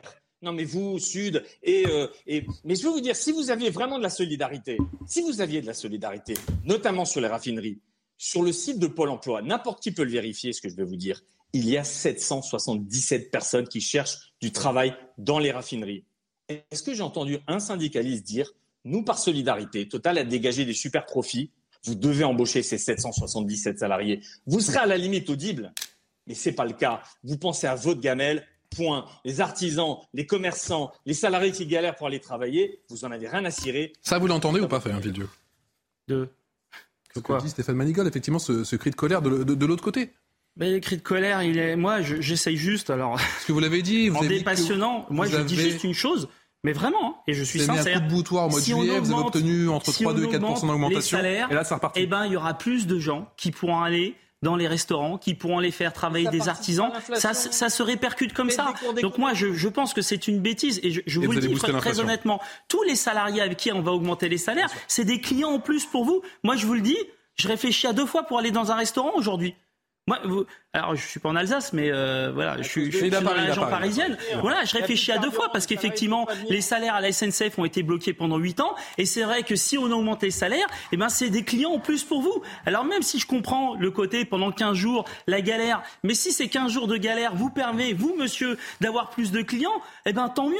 Tant mieux, nous on est content parce qu'on augmente nos salaires et vous, vous êtes content parce que ça fait plus de clients, tout le monde est content. Monsieur, monsieur Villedieu, vous aimez la France? La France a protégé les salariés pendant deux ans. 84% du salaire a resté à la maison. Est-ce qu'à un moment, vous avez dit merci? Non. Nous, nous avons été protégés parce que nous avons été fermés. On a su remercier l'État français. On a su remercier les Français et les Françaises. Vous, qu'est-ce que vous ah, faites? On sort à peine, à peine d'une crise. À peine d'une crise. Parce qu'elle avait fermé brutalement les restaurants. Enfin, bon. Bien sûr. Mais nous sortons à peine d'une crise là, et vous en rajoutez une. On n'en a pas besoin. On a besoin de ressortir ensemble de cette crise. On a besoin de reconstituer des marges. On a besoin que l'économie respire, et vous l'asphyxiez à nouveau. Merci Stéphane, Stéphane Manigold d'avoir euh, réagi en direct sur notre plateau. Reste avec nous. Il y a trois minutes encore pendant cette première partie. On n'a pas encore entendu Karim Zeribi. Est-ce que les conditions c'est une première. J'écoute le professeur Revel, moi. Non, non. Les conditions sont réunies pour un, une contagion, une contagion des ah colères ce mardi. On écoutait pas tout, moi. avec attention Fabien Villedieu qui nous disait effectivement les bénéfices, alors pas chez Total, mais cette fois-ci la SNCF. C'est un milliard sur le premier semestre, je crois. Est-ce que mardi, c'est la colère? Si, je peux me permettre, ça fait une heure que j'écoute les débats qui sont passionnants, mais on ne peut pas s'en sortir à coup d'invectives et, en expliquant que l'autre a tort et qu'on a euh, a raison sur tout. Moi, je pense que les Français y tiennent au droit de grève. Seulement, ils ne veulent pas qu'on confonde le droit de grève et le droit de bloquer. Je pense qu'il y, y, a deux sujets là. Et il faut que les syndicalistes s'interrogent. Donc le droit de grève, on y tient tous. C'est un acquis social. Et si on a eu des acquis sociaux dans notre pays, c'est parce qu'il y a des gens qui ont fait grève. Et il y a des gens qui ont perdu de l'argent, il y a des gens qui ont donné aussi leur vie dans l'engagement syndical, donc il ne faut pas jeter le bébé avec l'eau du bain. La CGT chez Total, ils vont te dire que ça fait six mois qu'ils appellent la direction et que c'est maintenant qu'ils durcissent le ton qu'ils ont des résultats. C'est que ce droit de grève ne doit pas permettre le blocage des raffineries. Parce qu'il y a des gens qui ne font pas grève. Et ça aussi, ça doit être respecté. Et donc l'accès aux raffineries pour aller servir les stations, je veux dire, moi j'ai été syndicaliste. Il y a des gens qui ne faisaient pas grève quand je faisais grève. Je perdais de l'argent. Ça me faisait pas plaisir parce que je voulais qu'on soit tous dans la bataille syndicale. Et après, il y a quand même le libre arbitre de chacun le libre choix de chacun. Il faut le respecter. Aujourd'hui, c'est cette, cette, dimension, j'avais dire, de sentiment d'être pris en otage euh, qui crée, euh, je dirais, un contexte insupportable. Je suis convaincu que les Françaises et les Français sont d'accord pour dire que les salaires sont trop bas dans nos pays qu'il faut augmenter euh, que le pouvoir d'achat des Français. Comme l'a dit Éric Goebbels, c'est le premier sujet de la présidentielle. Mmh. Donc même si certains ont voulu nous amener sur d'autres sujets, c'était le premier sujet. En revanche, donc c'est pas parce que c'est le premier sujet qu'on peut dire tout et n'importe quoi et décréter qu'avec un claquement de doigts, dans toutes les entreprises françaises, on pourra augmenter les salaires. Les revendications de des CGT, est-ce qu'elles sont légitimes pour mardi? Elles sont légitimes, certainement dans le contexte de Total quand on augmente un PDG de 52%, quand on donne des milliards des actionnaires, euh, donc euh, 10 milliards dans le premier semestre, c'est pas rien. Donc oui, je peux comprendre que les salariés de Total, à un moment donné, veuillent une, redistribution des fruits de la richesse. Juste. Mais ce qui est bon pour Total, ne peut pas être bon pour toutes les entreprises. Faire croire ça aux salariés, donc c'est un mensonge. Parce qu'encore une fois, les marges de manœuvre, on l'a dit, le tissu économique le plus important dans notre pays, ce sont les TPE. Vous pensez que les TPE ont les marges de manœuvre de Total? Vous pensez qu'un patron de TPE qui voit son collaborateur toute la journée, qui bosse avec lui, qui met les mains dans le cambouis, il serait pas content de l'augmenter le salarié? Mais évidemment, il ne demande que ça. Mais, ils n'ont pas la marge de manœuvre que Total a. Donc ne confondons pas ce tissu économique qui est le plus important dans notre pays et des boîtes comme Total qui relèvent quand même de l'exceptionnel, tant dans leur bénéfice que dans leur euh, dimension. Eric Revel sort de ce corps. Et, c'est, non, c'est là qu'il ne faut pas emmener les Français sur un faux débat. Parce qu'après, on, se fait plaisir à l'allemande et le compromis à l'allemande. Mais arrête, nous sommes Français, on est des latins, on, nous sommes Français. Trouvons notre modèle à nous. Notre modèle à nous aujourd'hui, il y a des gens qui se lèvent le matin, il n'y a plus de sens à aller au travail.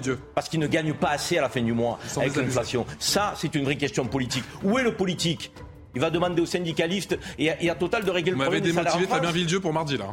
Non, non, non, mais je, l'écoute et je, respecte votre discours. Après, euh, je pense qu'il peut aussi y avoir des dynamiques positives. C'est vrai qu'il y a des endroits où on a un rapport de force qui est plus important que d'autres, ça je l'entends. Il y a des entreprises où il y a des marges qui sont plus importantes que d'autres, ça je l'entends. Mais je pense qu'on peut, avoir, on peut avoir une dynamique positive en termes d'augmentation de salaire. Et même si certains peuvent avoir 8%, eh ben si d'autres ont 4 ou 5% parce que ils ont montré l'exemple et parce que justement il y a un effet d'entraînement. Vous savez qu'il y a un effet. met la clé sous la porte, ça sert à quoi?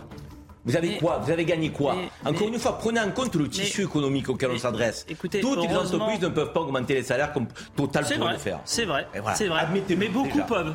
Et beaucoup peuvent. Donc qu'elles le fassent. Et on va l'aider à le faire en se mettant en grève le 24. Le 18, excusez-moi. donné la parole.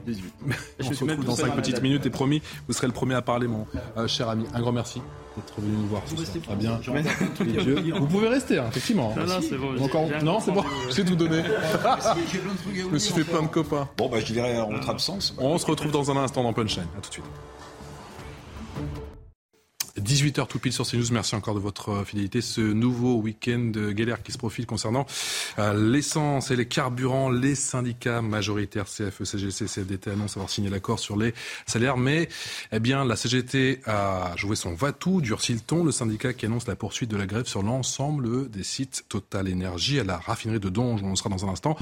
Le mouvement est reconduit jusqu'à ce mercredi. On en parlera dans un instant avec euh, Michael Chailloux qui est à Donge, Jeanne Canker qui est dans une station service où c'est la galère sans surprise du côté de Saint-Mandé, et Michael Dos Santos qui, lui, était sur l'autoroute à et qui vient de prendre la direction. Il est à Paris, dans le 17e arrondissement. Là aussi, vous verrez que c'est un petit peu la, la soupe à la grimace. Le débat juste après l'essentiel de l'info avec Adrien Spiteri.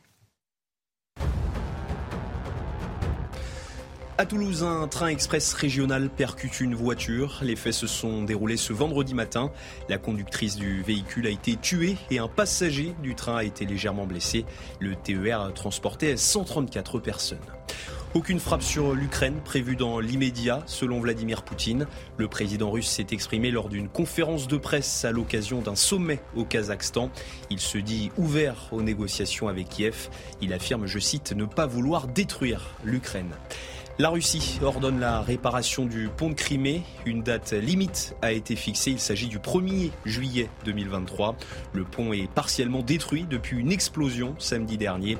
Moscou accuse Kiev d'être responsable.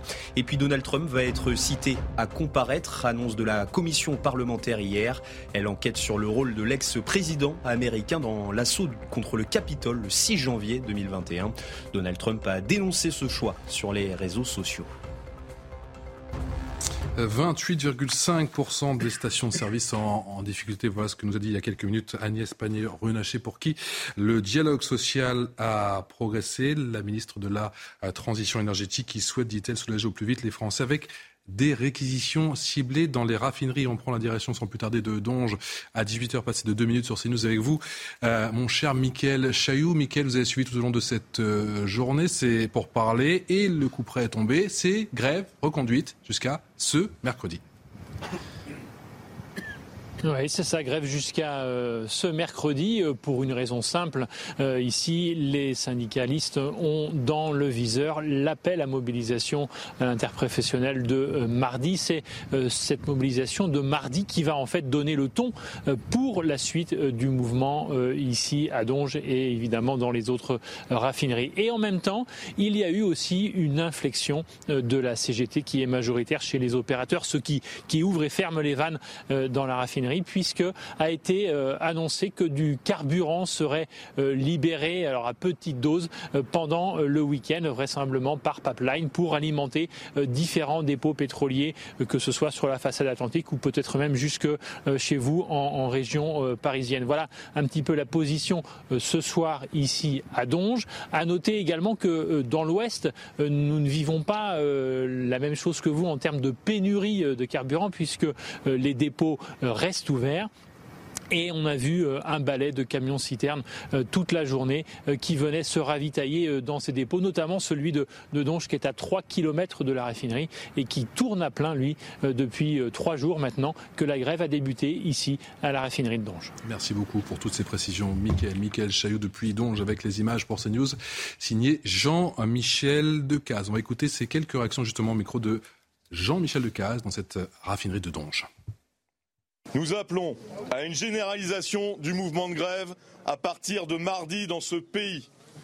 Aujourd'hui, la connivence entre les organisations syndicales signataires, la direction générale de Total et le gouvernement, et je parle là de la CFDT et de Laurent Berger, est évidente. Nous sommes dans le même scénario que nos collègues d'Exxon, avec une CFDT qui signe un accord majoritaire afin de casser les grèves afin d'empêcher une expression collective dans ce pays sur les questions du pouvoir d'achat. Voilà, réaction de Fabien Privé. Euh, Saint-Lannes, on prend la direction de, Paris, hein, en plein cœur de la capitale, dans le 17e arrondissement. Michael Dos Santos, vous êtes auprès de nombreux automobilistes qui prennent, on le sait, leur mal en patience pour ce qui s'apparente comme un nouveau week-end de, galère qui se profite, hein, qui se profile. Oui, oui, oui, je me suis, euh, je me suis réfugié dans, dans un des véhicules, dans un des, des, véhicules où un automobiliste a bien accepté de, de nous recevoir. Euh, et euh, son métier, forcément, est fortement impacté par, par cette pénurie de carburant, puisque Joseph est VTC, chauffeur VTC. bonjour Joseph. Bonjour. Alors, comment vivez cette, cette crise, cette pénurie de, de carburant? Ben, on, le vit très mal, d'autant plus que ça impacte sur notre, sur notre, dans notre profession, sur notre activité. Et bon, on n'a pas le choix. Apparemment, c'est pour une bonne cause. Mais on l'accepte en fait. Mais bon, en espérant que, euh, ça, que ce soit le plus court possible en fait. Ça a été, ça a été dur pour vous de, trouver de l'essence? Euh, Effectivement, c'est vraiment pénible. Là, je reviens de Franconville où j'ai mis une heure et demie pour euh, savoir que c'était réquisitionné pour la police. Après une heure d'attente, hein. la police, on a au moment de, passer à la file. Il m'a été, euh, il m'a été notifié par la police que c'était réquisitionné pour, les, pour la police. Euh, pompiers, euh, infirmiers. Pourquoi vous êtes venu ici dans cette, dans cette station Parce que je, je n'habite pas loin de là, donc j'ai vu, sachant que tous les jours la file arrive jusqu'au périph', donc voyant que la file, que ça roulait, que c'était fluide, je me suis dit pourquoi pas essayer. Et par chance, je constate que c'est plus fluide qu'ailleurs.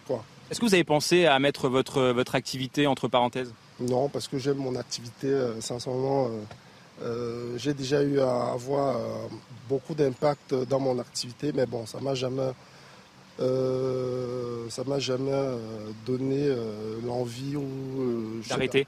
D'arrêter, parce qu'avant je faisais autre chose, et si je fais ça, c'est pas à moi en fait.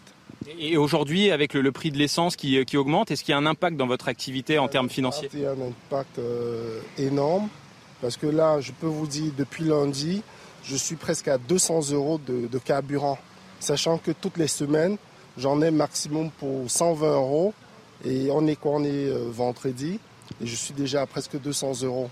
Est-ce qu'aujourd'hui, c'est rentable pour vous de travailler? Non, non, non, non, c'est pas rentable. Là, je travaille pour la voiture. Euh, l'essence, euh, j'ai pas de bénéfice là. Non, ça, sincèrement, non, non, il n'y a aucune rentabilité. Et, vu la situation actuelle, est-ce que vous pensez que vous allez continuer à travailler dans les jours qui viennent? On parle de, mardi noir. Euh, euh, mardi noir, je, je m'abstiendrai de sortir. Je m'abstiendrai, non, non, j'aurais bien voulu parce que je suis d'abord au service de, mes clients, mais si la majorité s'arrête, je pense que je vais faire pareil aussi, je vais m'arrêter. On est à, quelques mètres hein, là de, de, de, la station essence, vous allez pouvoir mettre du, carburant, faire, euh, faire le plein. Pour vous, là, c'est tout de suite, un soulagement? Un grand soulagement parce que euh, ailleurs, j'aurais, c'est, vraiment impensable. Euh, j'ai toujours mis au moins 1 à 1h30, voire 2 heures. Donc, de savoir que j'ai mis presque, quoi, même pas 20 minutes, c'est un grand soulagement. Eh bien, merci beaucoup, euh, Joseph, de, nous avoir accueillis dans notre véhicule, puisque je rappelle, vous êtes chauffeur VTC. Pour vous, c'est assez compliqué de travailler, mais on l'a entendu, vous avez euh, continué par euh, amour de, votre de métier. Pardon. Michael Dos Santos avec les images de, de Charles Baget. Et qu'est-ce qu'ils sont cool les Français Moi je les trouve. Ah c'est vraiment incroyable, toujours en plateau. Ils intègrent peut-être davantage la complexité du monde que certains politiques ou justement certains, certains syndicalistes, on les voit voilà, assez, assez résilients après le Covid, après, euh, après toutes ces crises, et finalement euh, relativement tolérant euh, pour les grévistes. Sans doute parce que la, situation est compliquée. je pense, moi, que, je, que le, la, grève était, était, légitime avec patron qui s'octroie 52% d'augmentation.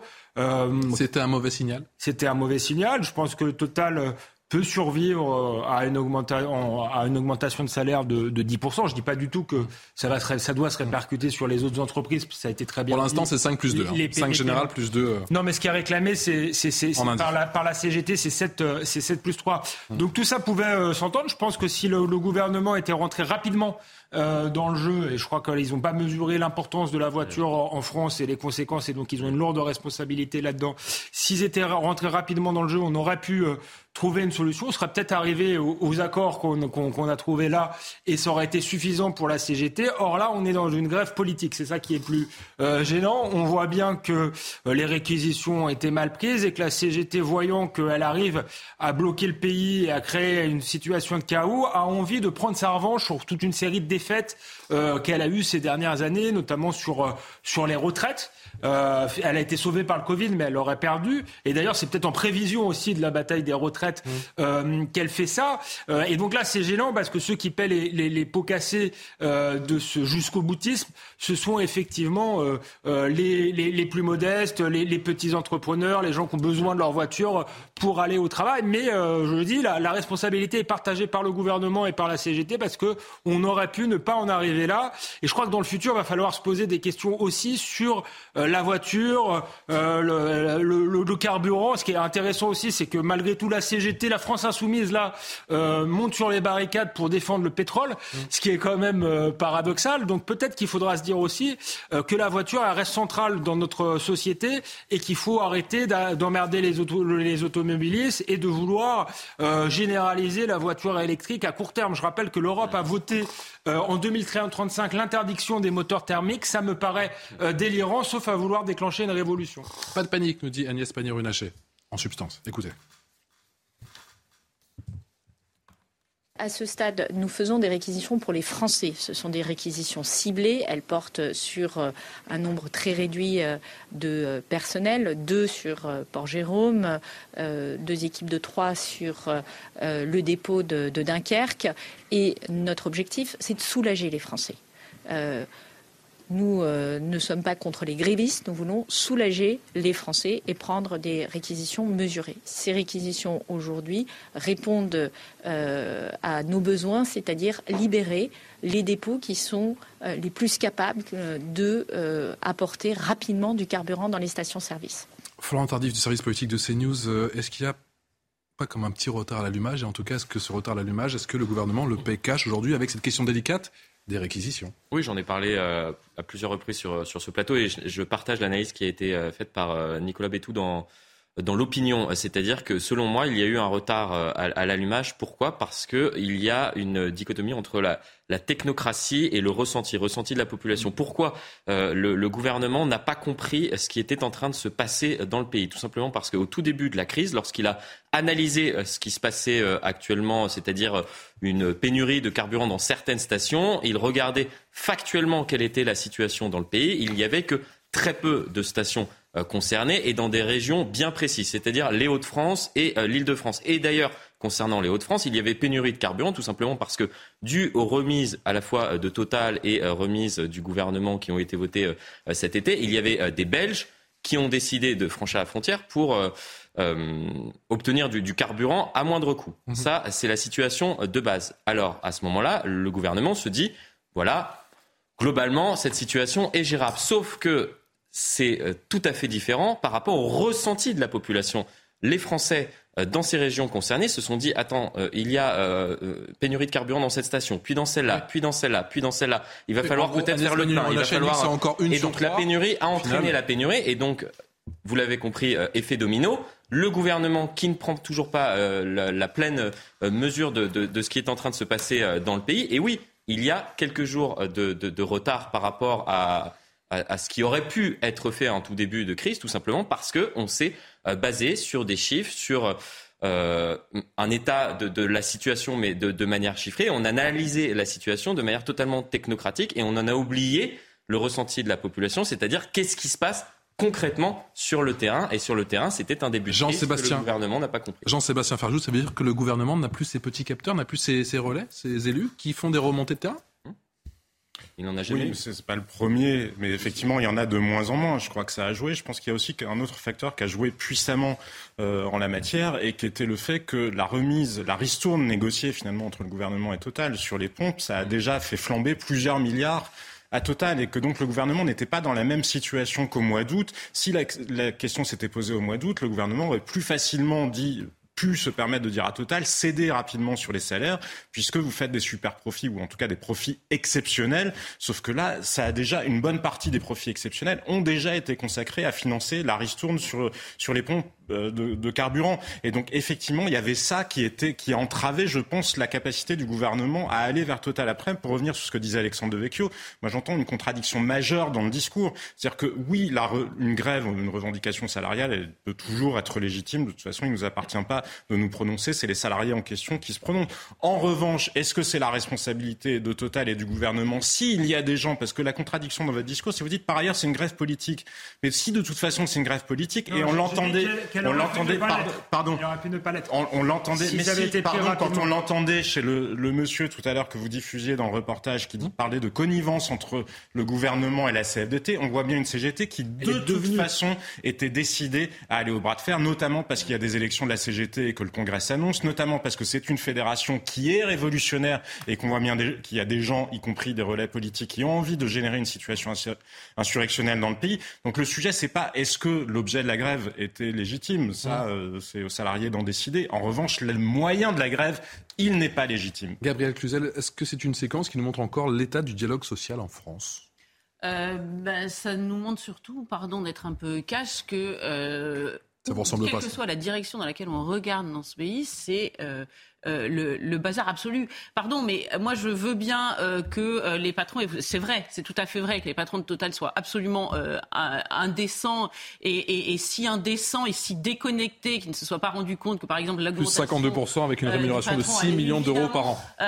provoquer un tollé. D'ailleurs, il y aurait beaucoup à dire sur ces grands groupes déshumanisés qui ont mis une telle distance entre le haut et le bas de l'échelle. Évidemment que le gouvernement été dans le déni et utilisé l'outil de la méthode Coué pour, et de l'autruche pour euh, ne, pas voir ce qui se passait, sans doute. Mais il est un fait qu'aujourd'hui, on a quand même un, un syndicat qui est en train de, de bloquer le pays, la CGT, un syndicat minoritaire qui par ailleurs, je suis allée vérifier parce que je me demandais si je l'avais rêvé, qui par ailleurs avait appelé à voter Macron par la voix de, euh, de Martinez, voilà, euh, puisque Emmanuel Macron l'avait même remercié, c'est très gentil, de, de, de voilà, de, il, s'était fait mille civilités, et donc aujourd'hui il va nous faire un numéro de claquettes et de castagnettes pour nous expliquer qu'il faut euh, absolument mettre toute la France par terre, c'est quand même assez gonflé.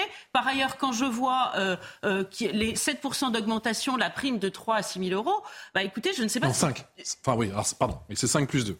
5 d'augmentation générale. De, de, 5% d'augmentation générale, 2% à 6 000 euros. en individuel, donc c'est au cas par cas, plus des primes de 3 à 6 000 euros. Je, je, me range à votre analyse. Est-ce que vous pensez que tous les Français euh, qui actuellement souffrent de cette grève vont en profiter? Moi, à la limite, ils feraient la grève, ils bloqueraient tout pour demander euh, une baisse générale du carburant qui, qui, qui Pour demander une taxe sur les super euh, profits. mais, mais, mais là, en réalité, c'est pour leurs pommes, pardon. Euh, c'est pour leurs pommes et pour se refaire la cerise, pour rester dans la comparaison potagère. Et donc, c'est c'est, et jusque, évidemment, rien ne sera fait jusqu'à jusqu'à mardi de la semaine prochaine, parce que ce serait dommage de gâcher la fête euh, en, en, faisant baisser la pression. Moi, on parlait de tous les métiers essentiels, mais il y a une zone grise des voitures essentielles. Moi, je pense par exemple aux auxiliaires de vie, à celles qui s'occupent des personnes âgées, aux, aux, aux gens qui tout simplement vont voir leurs vieux parents en voiture et qui n'iront pas les voir. Mais je, je, je, jusqu'à quand la CGT bloquera-t-elle ce pays? Je me demande. Bonsoir Marc Touati, économiste. On vous connaît bien sûr un habitué de nos plateaux. Est-ce que l'on est parti pour avoir des grèves du niveau de 95 On parle bien sûr de cet appel à la grève générale ce mardi. Eh oui, effectivement, c'est le vrai danger. Hein. On a une situation aujourd'hui extrêmement euh, compliquée, extrêmement difficile, avec, on voit des appels à la grève un petit peu partout. Alors, j'ai fait un petit calcul. Hein. Il faut savoir qu'une grève générale, c'est-à-dire que si on arrête complètement le pays, pour une journée, ça peut coûter à peu près 1,5 milliard d'euros. Donc euh, c'est vrai qu'on est dans la valse des milliards, mais un petit peu le danger est là, c'est que si jamais on laisse cette situation s'éterniser, s'enliser, effectivement, on aura une très forte baisse de l'activité euh, sur, euh, sur l'ensemble du, euh, quatrième trimestre donc 2022. Déjà, on est plutôt mal, il y a beaucoup d'inflation, la consommation qui est en train de baisser, la, la confiance des ménages qui est quasiment sur des plus bas historiques. Donc là, effectivement, on a un vrai risque de récession durable pour l'économie française. L'INSEE qui a communiqué sur l'inflation, 5,6 contre 5,9 au mois d'août. Mais on a quand même le sentiment qu'il y a un décalage entre le niveau annoncé par l'INSEE concernant l'inflation et ce que ressentent les Français, parce que j'imagine aussi que quand on fait ses courses, le panier est bien différent quand on se concentre sur l'augmentation des, denrées alimentaires. Tout à fait. Hein. Le, problème, c'est que c'est comme la, météo, si vous voulez, il y a une différence entre les températures affichées et les températures ressenties. Donc là, c'est un petit peu pareil. Effectivement, l'inflation moyenne, elle est à 5,6%.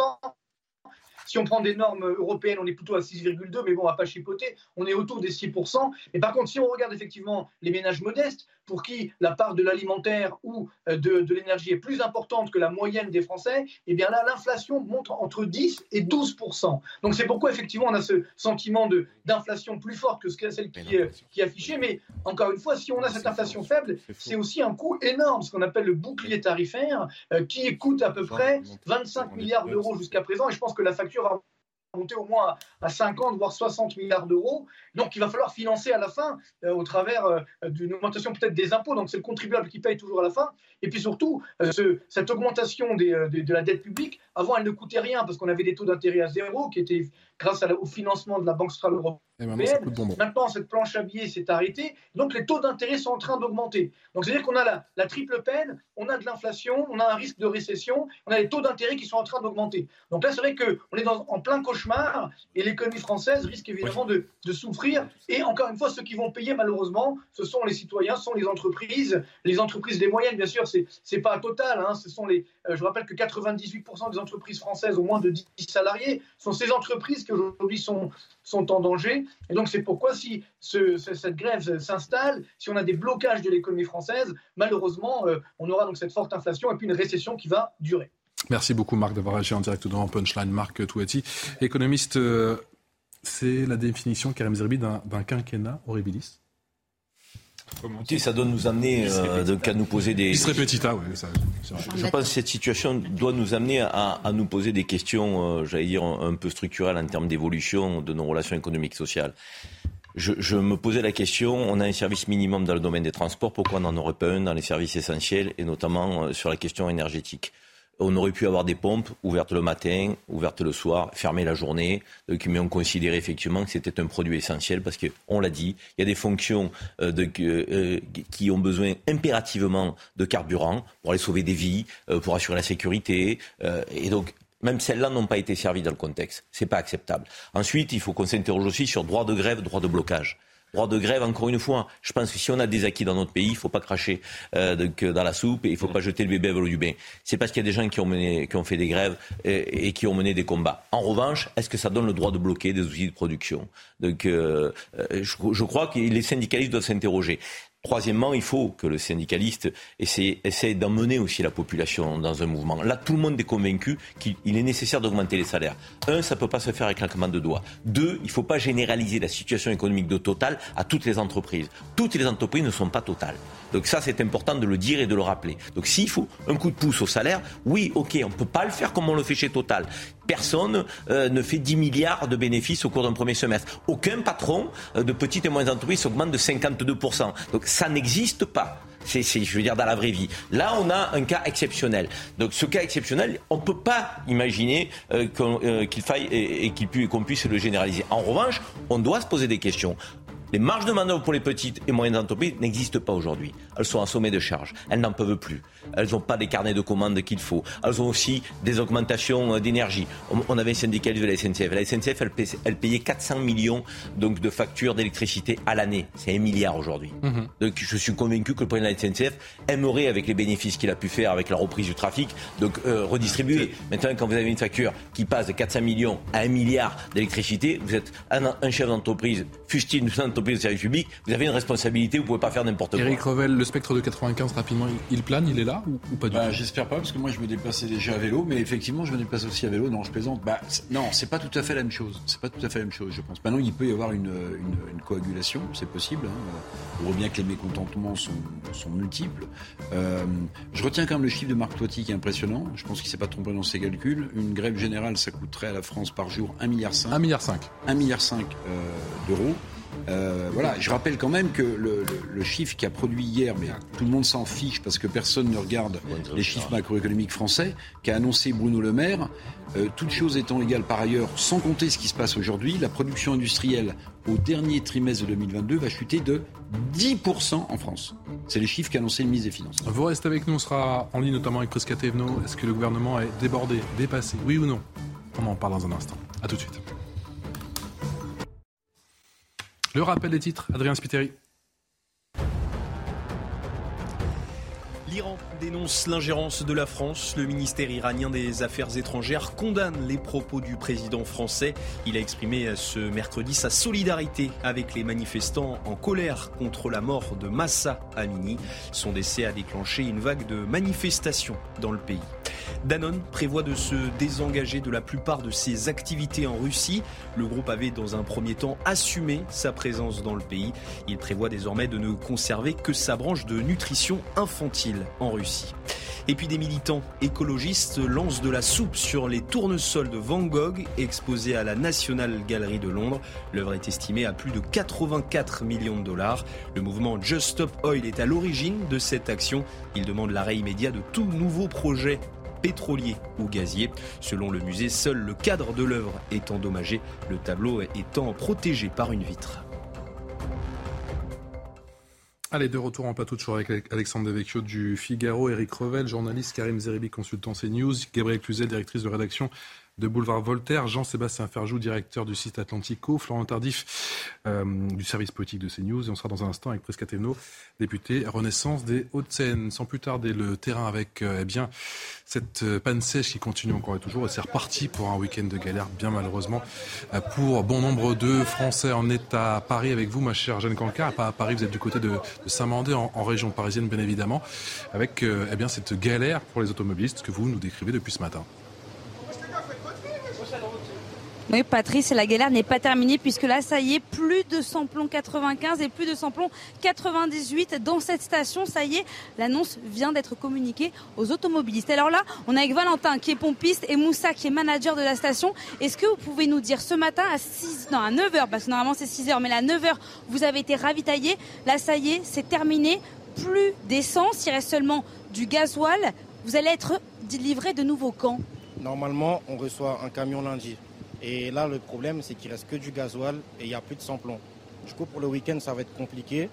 On attend de voir lundi. Vous, il faut préciser que vous êtes dans une station Avia, donc c'est pas ni ESSO ni Total. Vous n'êtes pas concerné par les grèves, mais pourtant, votre station fait finalement aussi les frais de cette pénurie de carburant. Oui, nous aussi, et je comprends pas, alors que c'est ni Total ni. On n'a rien à voir avec eux normalement, mais nous aussi, il y a des grèves et il y a des complications. Du coup, on n'est pas sûr qu'on sera ravitaillé. C'est pour ça qu'on va rouvrir que lundi c'est compliqué. Parfois, Moussa, vous qui êtes le manager de euh, cette station essence, d'expliquer là par exemple aux, clients qui continuent parfois certains de faire la queue alors qu'on leur dit non c'est terminé, on ferme les pompes. Ouais, des fois c'est un petit peu compliqué, on a quelques individus récalcitrants, donc des fois il faut malheureusement hausser le ton pour euh, se faire entendre, sinon vraiment c'est la, la zizanie, on n'arrive pas à se faire entendre, à se faire comprendre. Et puis voilà, mais dans l'ensemble on a passé une bonne journée tout s'est bien passé, on a fait appel à quelques amis et puis voilà. Hein, ça, a été... ça y a du renfort, du bénévolat qui se met en place ici pour faire quoi? Pour gérer la circulation Exactement, pour gérer un peu la circulation. On a, on a dédié une voie pour les motos, pour les scooters, de sorte à ce que ça fluidifie de, la circulation, etc. Quoi. Et voilà. Et donc là, livré, on l'espère, d'ici lundi D'ici lundi, si tout se passe bien. Et puis euh, voilà, venez tous chez Avia, la meilleure station de France. Et, et puis voilà quoi. Le message est passé. Merci Moussa, merci Valentin. Bon courage à tous les deux. Ce qu'il faut aussi savoir, c'est que dans ces stations essence, eh bien, le prix est plus élevé aussi que la moyenne. Et donc, le constat que font les automobilistes, c'est que parfois, ils font plusieurs heures pour faire leur plein et aussi doivent mettre davantage la main au portefeuille en ces temps de pénurie. Merci beaucoup, Jeanne. Jeanne Cancard depuis Saint-Mandé avec euh, Marion Bercher pour la réalisation de ce duplex. Les syndicats majoritaires CFE, CGC et CFDT annoncent avoir signé l'accord sur les salaires, mais la CGT, je vous le disais, durcit le ton. Le syndicat annonce la poursuite de la grève sur l'ensemble des sites à Total Énergie, à la raffinerie de Donge, où on était il y a quelques minutes. Eh bien, le mouvement est reconduit au moins jusqu'à ce mercredi. Écoutez le sentiment de Philippe Martinez. Dans toutes les entreprises, on négocie et quand les négociations aboutissent pas, il y a la grève.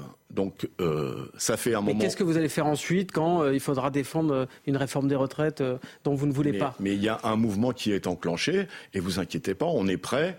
On est prêt, d'ailleurs, les premiers mots d'ordre apparaissent, à nous opposer résolument, et je pense qu'il faut que ça soit tous les syndicats qui s'y opposent dans la rue, hmm. dans la rue.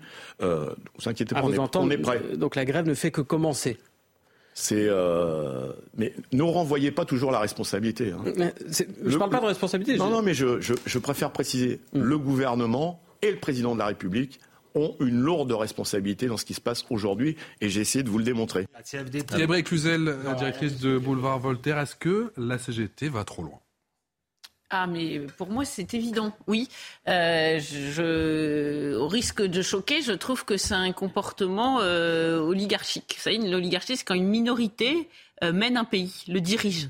Euh, eh bien euh, là, c'est une minorité qui tient dans le creux de sa main parce qu'elle est à des, à des postes euh, qui lui permettent de bloquer le pays, qui tient dans le creux de sa main le, reste du monde. Et alors qu'elle n'est pas, c'est un syndicat qui n'est pas représentatif, qui n'est pas, qui, n'est plus représentatif, voilà exactement, qui a profité de la loi jusqu'à 2008 qui rendait irréfragable la, la, la, la représentativité de son syndicat pour s'installer et pour user toujours de ces euh, méthodes. Et là, euh, de fait, bah, c'est une occasion, c'est pain béni pour la CGT. Et je pense que, euh, de fait, ils ne vont pas abandonner le morceau rapidement parce qu'il faut dire qu'on leur a donné du grain à moudre. C'est toujours comme ça d'ailleurs. Quand il y a euh, ce genre d'action, c'est qu'il y a un terreau euh, souvent justifié euh, de, de, révolte. Mais là, de fait, ils vont trop loin et ça devient vraiment très lourd à porter pour l'ensemble du pays. Bonsoir Prisca Thévenot, député Renaissance des Hauts-de-Seine. Merci de nous avoir rejoints en direct dans Punchline. Est-ce que vous avez le sentiment que le gouvernement paie cash son retard à l'allumage? N'y a pas eu de retard à l'allumage. Je pense qu'il faut euh, se rappeler que des mesures ont été mises en place, des mesures proportionnées au contexte qui, lui, passe son temps à évoluer. Lesquelles, Prisca Temno Oui Lesquelles de mesures mises en place? Eh bien, tout à fait. Au début, déjà, il y a eu le déblocage des réserves stratégiques. Ensuite, il y a eu l'intensification des capacités d'approvisionnement dans les stations-service, avec notamment la capacité d'approvisionner aussi le dimanche. Mais encore une fois, je pense qu'il faut revenir. Avec quel résultat, Prisca Temno? Écoutez, je pense qu'il faut revenir sur le contexte de base. S'il s'agit juste de dire que c'est la faute du gouvernement et d'Emmanuel Macron, ok, ça fait plaisir peut-être, mais ça sert à rien. Là, aujourd'hui, on a pas plaisir aux Français.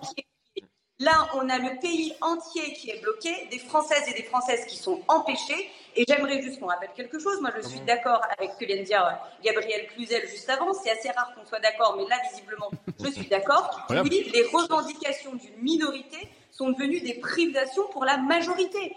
Qu'est-ce, qui a été annoncé aujourd'hui? Il a été annoncé des revalorisations salariales, augmentation de 7%, également de la mise en place de primes exceptionnelles de 3 000 à 6 000 euros pour euh, l'ensemble des salariés qui, euh, faisaient, euh, qui faisaient grève et donc pour l'ensemble des salariés des entreprises il y a un accord majoritaire qui a été signé entre la CFE-CGC et euh, la CFDT. Et donc, je ne comprends pas pourquoi cette grève continue. Encore une fois, le principe de la grève, c'est bien Parce que le compte n'y est pas d'après la CGT, et vous le savez qu'ils veulent 7 plus 3, ils veulent 10% d'augmentation. Une question sur les relais en Macronie concernant le gouvernement. Vous êtes député, la Renaissance des, des Hauts-de-Seine, je sais, je vous connais un petit peu, vous êtes souvent en plateau, vous êtes tout le temps sur le terrain. Pourquoi il n'y a pas eu cette remontée, ce retour d'expérience pour alerter les ministres? Mais l'alerte, elle est bien évidemment lancée depuis le début. Vous le savez très justement, effectivement, nous ne sommes pas en train de vivre sur un nuage. Nous sommes des citoyens comme les uns comme les autres. Et donc oui, euh, moi aussi, j'ai des sujets pour me déplacer, comme la majorité des députés qui d'ailleurs eux-mêmes ne sont pas franciliens, comme je le suis moi. Nous avons énormément de députés qui vivent en province, qui ont besoin euh, d'emmener euh, leurs enfants à l'école, qui ont besoin de se déplacer pour aller voir les uns et les autres. Et donc nous l'avons, cette situation d'urgence, nous l'avons tout de suite remontée. Et encore une fois, les mesures qui ont été mises en place par le gouvernement ont à chaque fois été proportionnées au contexte. Moi, ce que j'aimerais aujourd'hui rappeler, c'est plutôt que de questionner le gouvernement, plutôt que de questionner Emmanuel Macron, c'est de nous demander pourquoi, quand il y a un accord majoritaire qui est trouvé avec des revendications qui ont abouti sur une revalorisation salariale, sur la mise en place de primes, eh bien, on a encore la CGT qui refuse. Bah. L'enjeu, c'est d'être au niveau de... Vous connaissez un petit peu le dossier CGT, c'est pas une première. Mais pardonnez-moi, l'enjeu c'était d'être au-dessus de l'inflation et euh, de prendre en compte l'inflation et le niveau de vie. Je suis complètement d'accord. Question d'Éric Revel, s'il vous plaît. Oui, je vais vous poser une question, Madame euh, Vous avez posé une bonne question à laquelle je n'ai pas de réponse, mais moi je voulais vous en poser une parce que vous disiez tout à l'heure que vous n'étiez pas euh, sur un nuage. Peut-être que vous êtes sur une autre planète, parce que quand vous dites que le gouvernement a très bien anticipé, je me rappelle que M. Véran, lui, disait qu'il n'y avait pas de pénurie. Donc lui, il a très très bien anticipé, lui. Je suis désolée, on peut se faire un concours de sémantique, mais je Non, non, non, c'est pas de la sémantique. C'est juste avoir un petit peu de mémoire. vous êtes dans votre rôle, mais, mais quand vous dites, c'est pas, c'est pas le sentiment qu'ont les Français, Madame Thévenot, que ce gouvernement anticipé. Il a d'autres qualités, mais pas, mais pas celle de l'anticipation. Permettez-moi de répondre à votre question, sinon c'est un monologue. Donc non, je ne vis pas sur une planète, une autre planète. Déjà, à la fin de ce duplex, moi, je dois gérer des sujets de garderie, de nounous, etc., puisque la semaine prochaine, il y a aussi une grève des écoles. Ça, ça ne nous a pas échappé et nous sommes tous concernés. Ensuite, sur le sujet euh, de la pénurie, c'est un sujet sémantique. Non, il n'y a pas de pénurie, il y a juste un sujet d'approvisionnement. Ces approvisionnements, bien évidemment, créent au final, effectivement, eh oui. des pénuries. il n'y a pas d'approvisionnement, il y a une pénurie, oui. Est-ce que... Non, mais, et après, ok, monsieur Revel, monsieur Revel, vous êtes sur un concours de sémantique, moi je suis sur une démarche d'action. Non, je n'ai pas le niveau pour faire de la sémantique, madame. Monsieur Revel, je, sur une autre. Et c'est pas parce que euh, on va se mettre d'accord sur un mot ou pas d'accord sur un mot et dire que le mot employé n'était peut-être pas le bon au moment où il a été employé. Au final, ça va vous faire peut-être plaisir, ça va peut-être me faire plaisir ou pas. Ça ne se donnera pas de solution pour les Français. Je pense que l'enjeu aujourd'hui, c'est pas un combat de sémantique, mais c'est enfin de pouvoir se dire que les revendications ont été demandées, des actions ont été mises en place, des accords ont été trouvés. Et oui, nous continuons à avoir une minorité qui continue non pas à vouloir faire grève, mais à bloquer vous avez tous des questions, effectivement, je vous vois autour de la table pour Prescateno. Je fais un petit crochet, reste avec nous Prescateno par la gare Saint-Lazare, parce qu'on parlait de ce mardi noir qui se profile. Vous avez parlé de l'éducation des écoles, également les transports, la RATP, la SNCF aussi, avec bon nombre d'usagers. Ma chère Régine Delfour, que vous avez croisée, et l'inquiétude, là aussi, est palpable. Oui, euh, en fait, euh, les Français vont euh, avoir recours au système D, Patrice, pour cette journée noire dans les transports. Ils nous ont dit pour beaucoup espérer euh, pouvoir télétravailler, mais euh, ils attendent l'accord de leur entreprise. Euh, certains vont essayer de faire du covoiturage, essayer bien sûr parce que faut-il encore qu'il y ait du carburant disponible? D'autres seront hébergés par des proches. Les Parisiens que nous avons pu rencontrer nous ont dit qu'ils iraient travailler à pied ou à vélo. Il va falloir se lever très tôt pour pouvoir retrouver une trottinette électrique ou un scooter électrique parce qu'ils vont être pris d'assaut. Alors, il y a quand même des personnes qui sont obligées de prendre le métro, le train ou encore le RER e pour aller euh, travailler. Donc, euh, ils, euh, ils, attendent de savoir si un service minimum sera assuré. Et si ce n'est pas le cas, ils seront obligés, Patrice, de poser un jour de congé. Pour Régine, Régine Delfour avec Baptiste Rimbert pour le duplex, euh, on est toujours en ligne avec, euh, et je vous donne la parole bien sûr après, avec euh, Prisca Teno. Prisca est-ce que avez le sentiment que la situation est en train de glisser entre les doigts du gouvernement? La situation n'est pas en train de glisser entre les doigts des gouvernements. La situation est plutôt en train de glisser sur quelles sont les revendications à la base. Je continue à le redire. vouloir trouver un coupable, là, ne sert à rien. C'est plutôt de se demander quel est l'objectif de cette grève, qui, rappelons-le, était une grève préventive.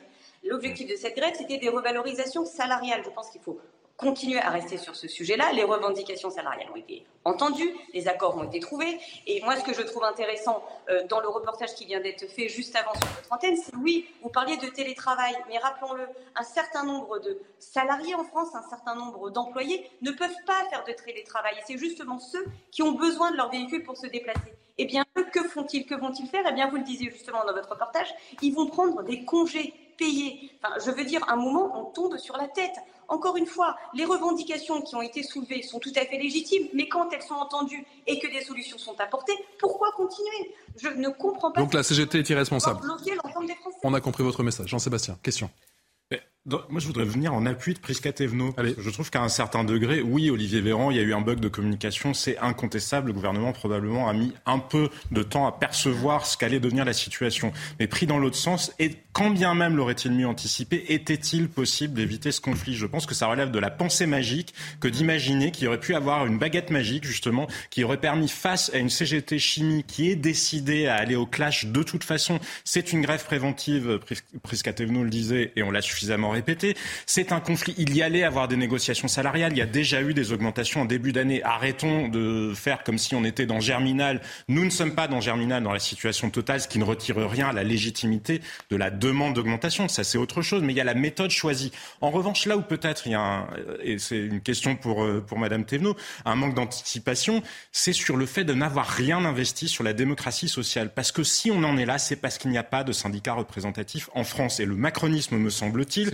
alors, il n'est pas responsable des 40 ans qui se sont écoulés avant l'accession au pouvoir d'Emmanuel Macron, mais Personne ne peut soutenir qu'Emmanuel Macron a investi ne serait-ce qu'un pour cent de son énergie dans la reconstruction des corps intermédiaires et dans la construction d'une démocratie sociale. Parce que si on en est là, on en était là en 2010, bref, systématiquement on en est là parce que nous n'avons pas de démocratie sociale et parce que nous avons aussi un pouvoir qui en face ne croit pas dans les corps intermédiaires. Il a mis un coup de grâce au dialogue social? Emmanuel Macron? Non, mais moi, dans la continuité de ce qui vient d'être dit, euh, j'aimerais bien que Prisca Tevno euh, nous indique euh, quelle est la prise de conscience du gouvernement sur la problématique des salaires dans notre pays. sortons du cas de Total. Il y a un vrai sujet sur les salaires dans notre pays. Et il faut que nous l'abordions. il faut que l'on anticipe. Gouverner, c'est prévoir. Pourquoi on n'aurait pas droit à une conférence sur les salaires? Qui réunirait toutes les forces politiques, les organisations syndicales, les représentations du patronat. Euh, je crois qu'aujourd'hui, il est indispensable que nous n'attendions pas d'avoir une crise. Nous n'attendions pas que ce soit le chaos dans notre pays. Il faut anticiper. Structurellement, on ne peut pas apporter une réponse qui soit la même pour tous. En revanche, on peut se pencher sur cette question des salaires, peut-être corporation par corporation, euh, secteur d'activité par secteur d'activité. Il y a un vrai sujet, Prisca Tevno. Pourquoi aujourd'hui, on n'a pas un signal national de la majorité présidentielle qui emmènerait les autres groupes politiques sur une grande conférence des salaires dans notre pays Écoutez, si je me permets de répondre, effectivement, l'enjeu des salaires est un sujet extrêmement important et oui, nous devons le prendre de façon plus globale. Rappelons simplement que pendant plusieurs années, plusieurs décennies, l'enjeu n'était pas d'augmenter les salaires, mais de trouver un salaire, de trouver Nous y sommes attachés justement avec cette quête du plein emploi.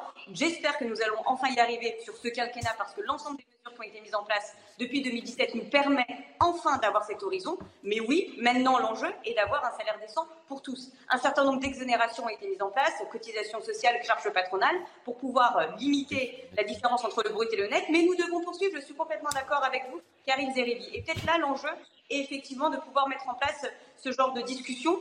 Et pour revenir au point d'avant, oui, nous devons revoir les modèles du dialogue social en France avec une plus grosse part au corps intermédiaire mais voir aussi les modalités de ce dialogue.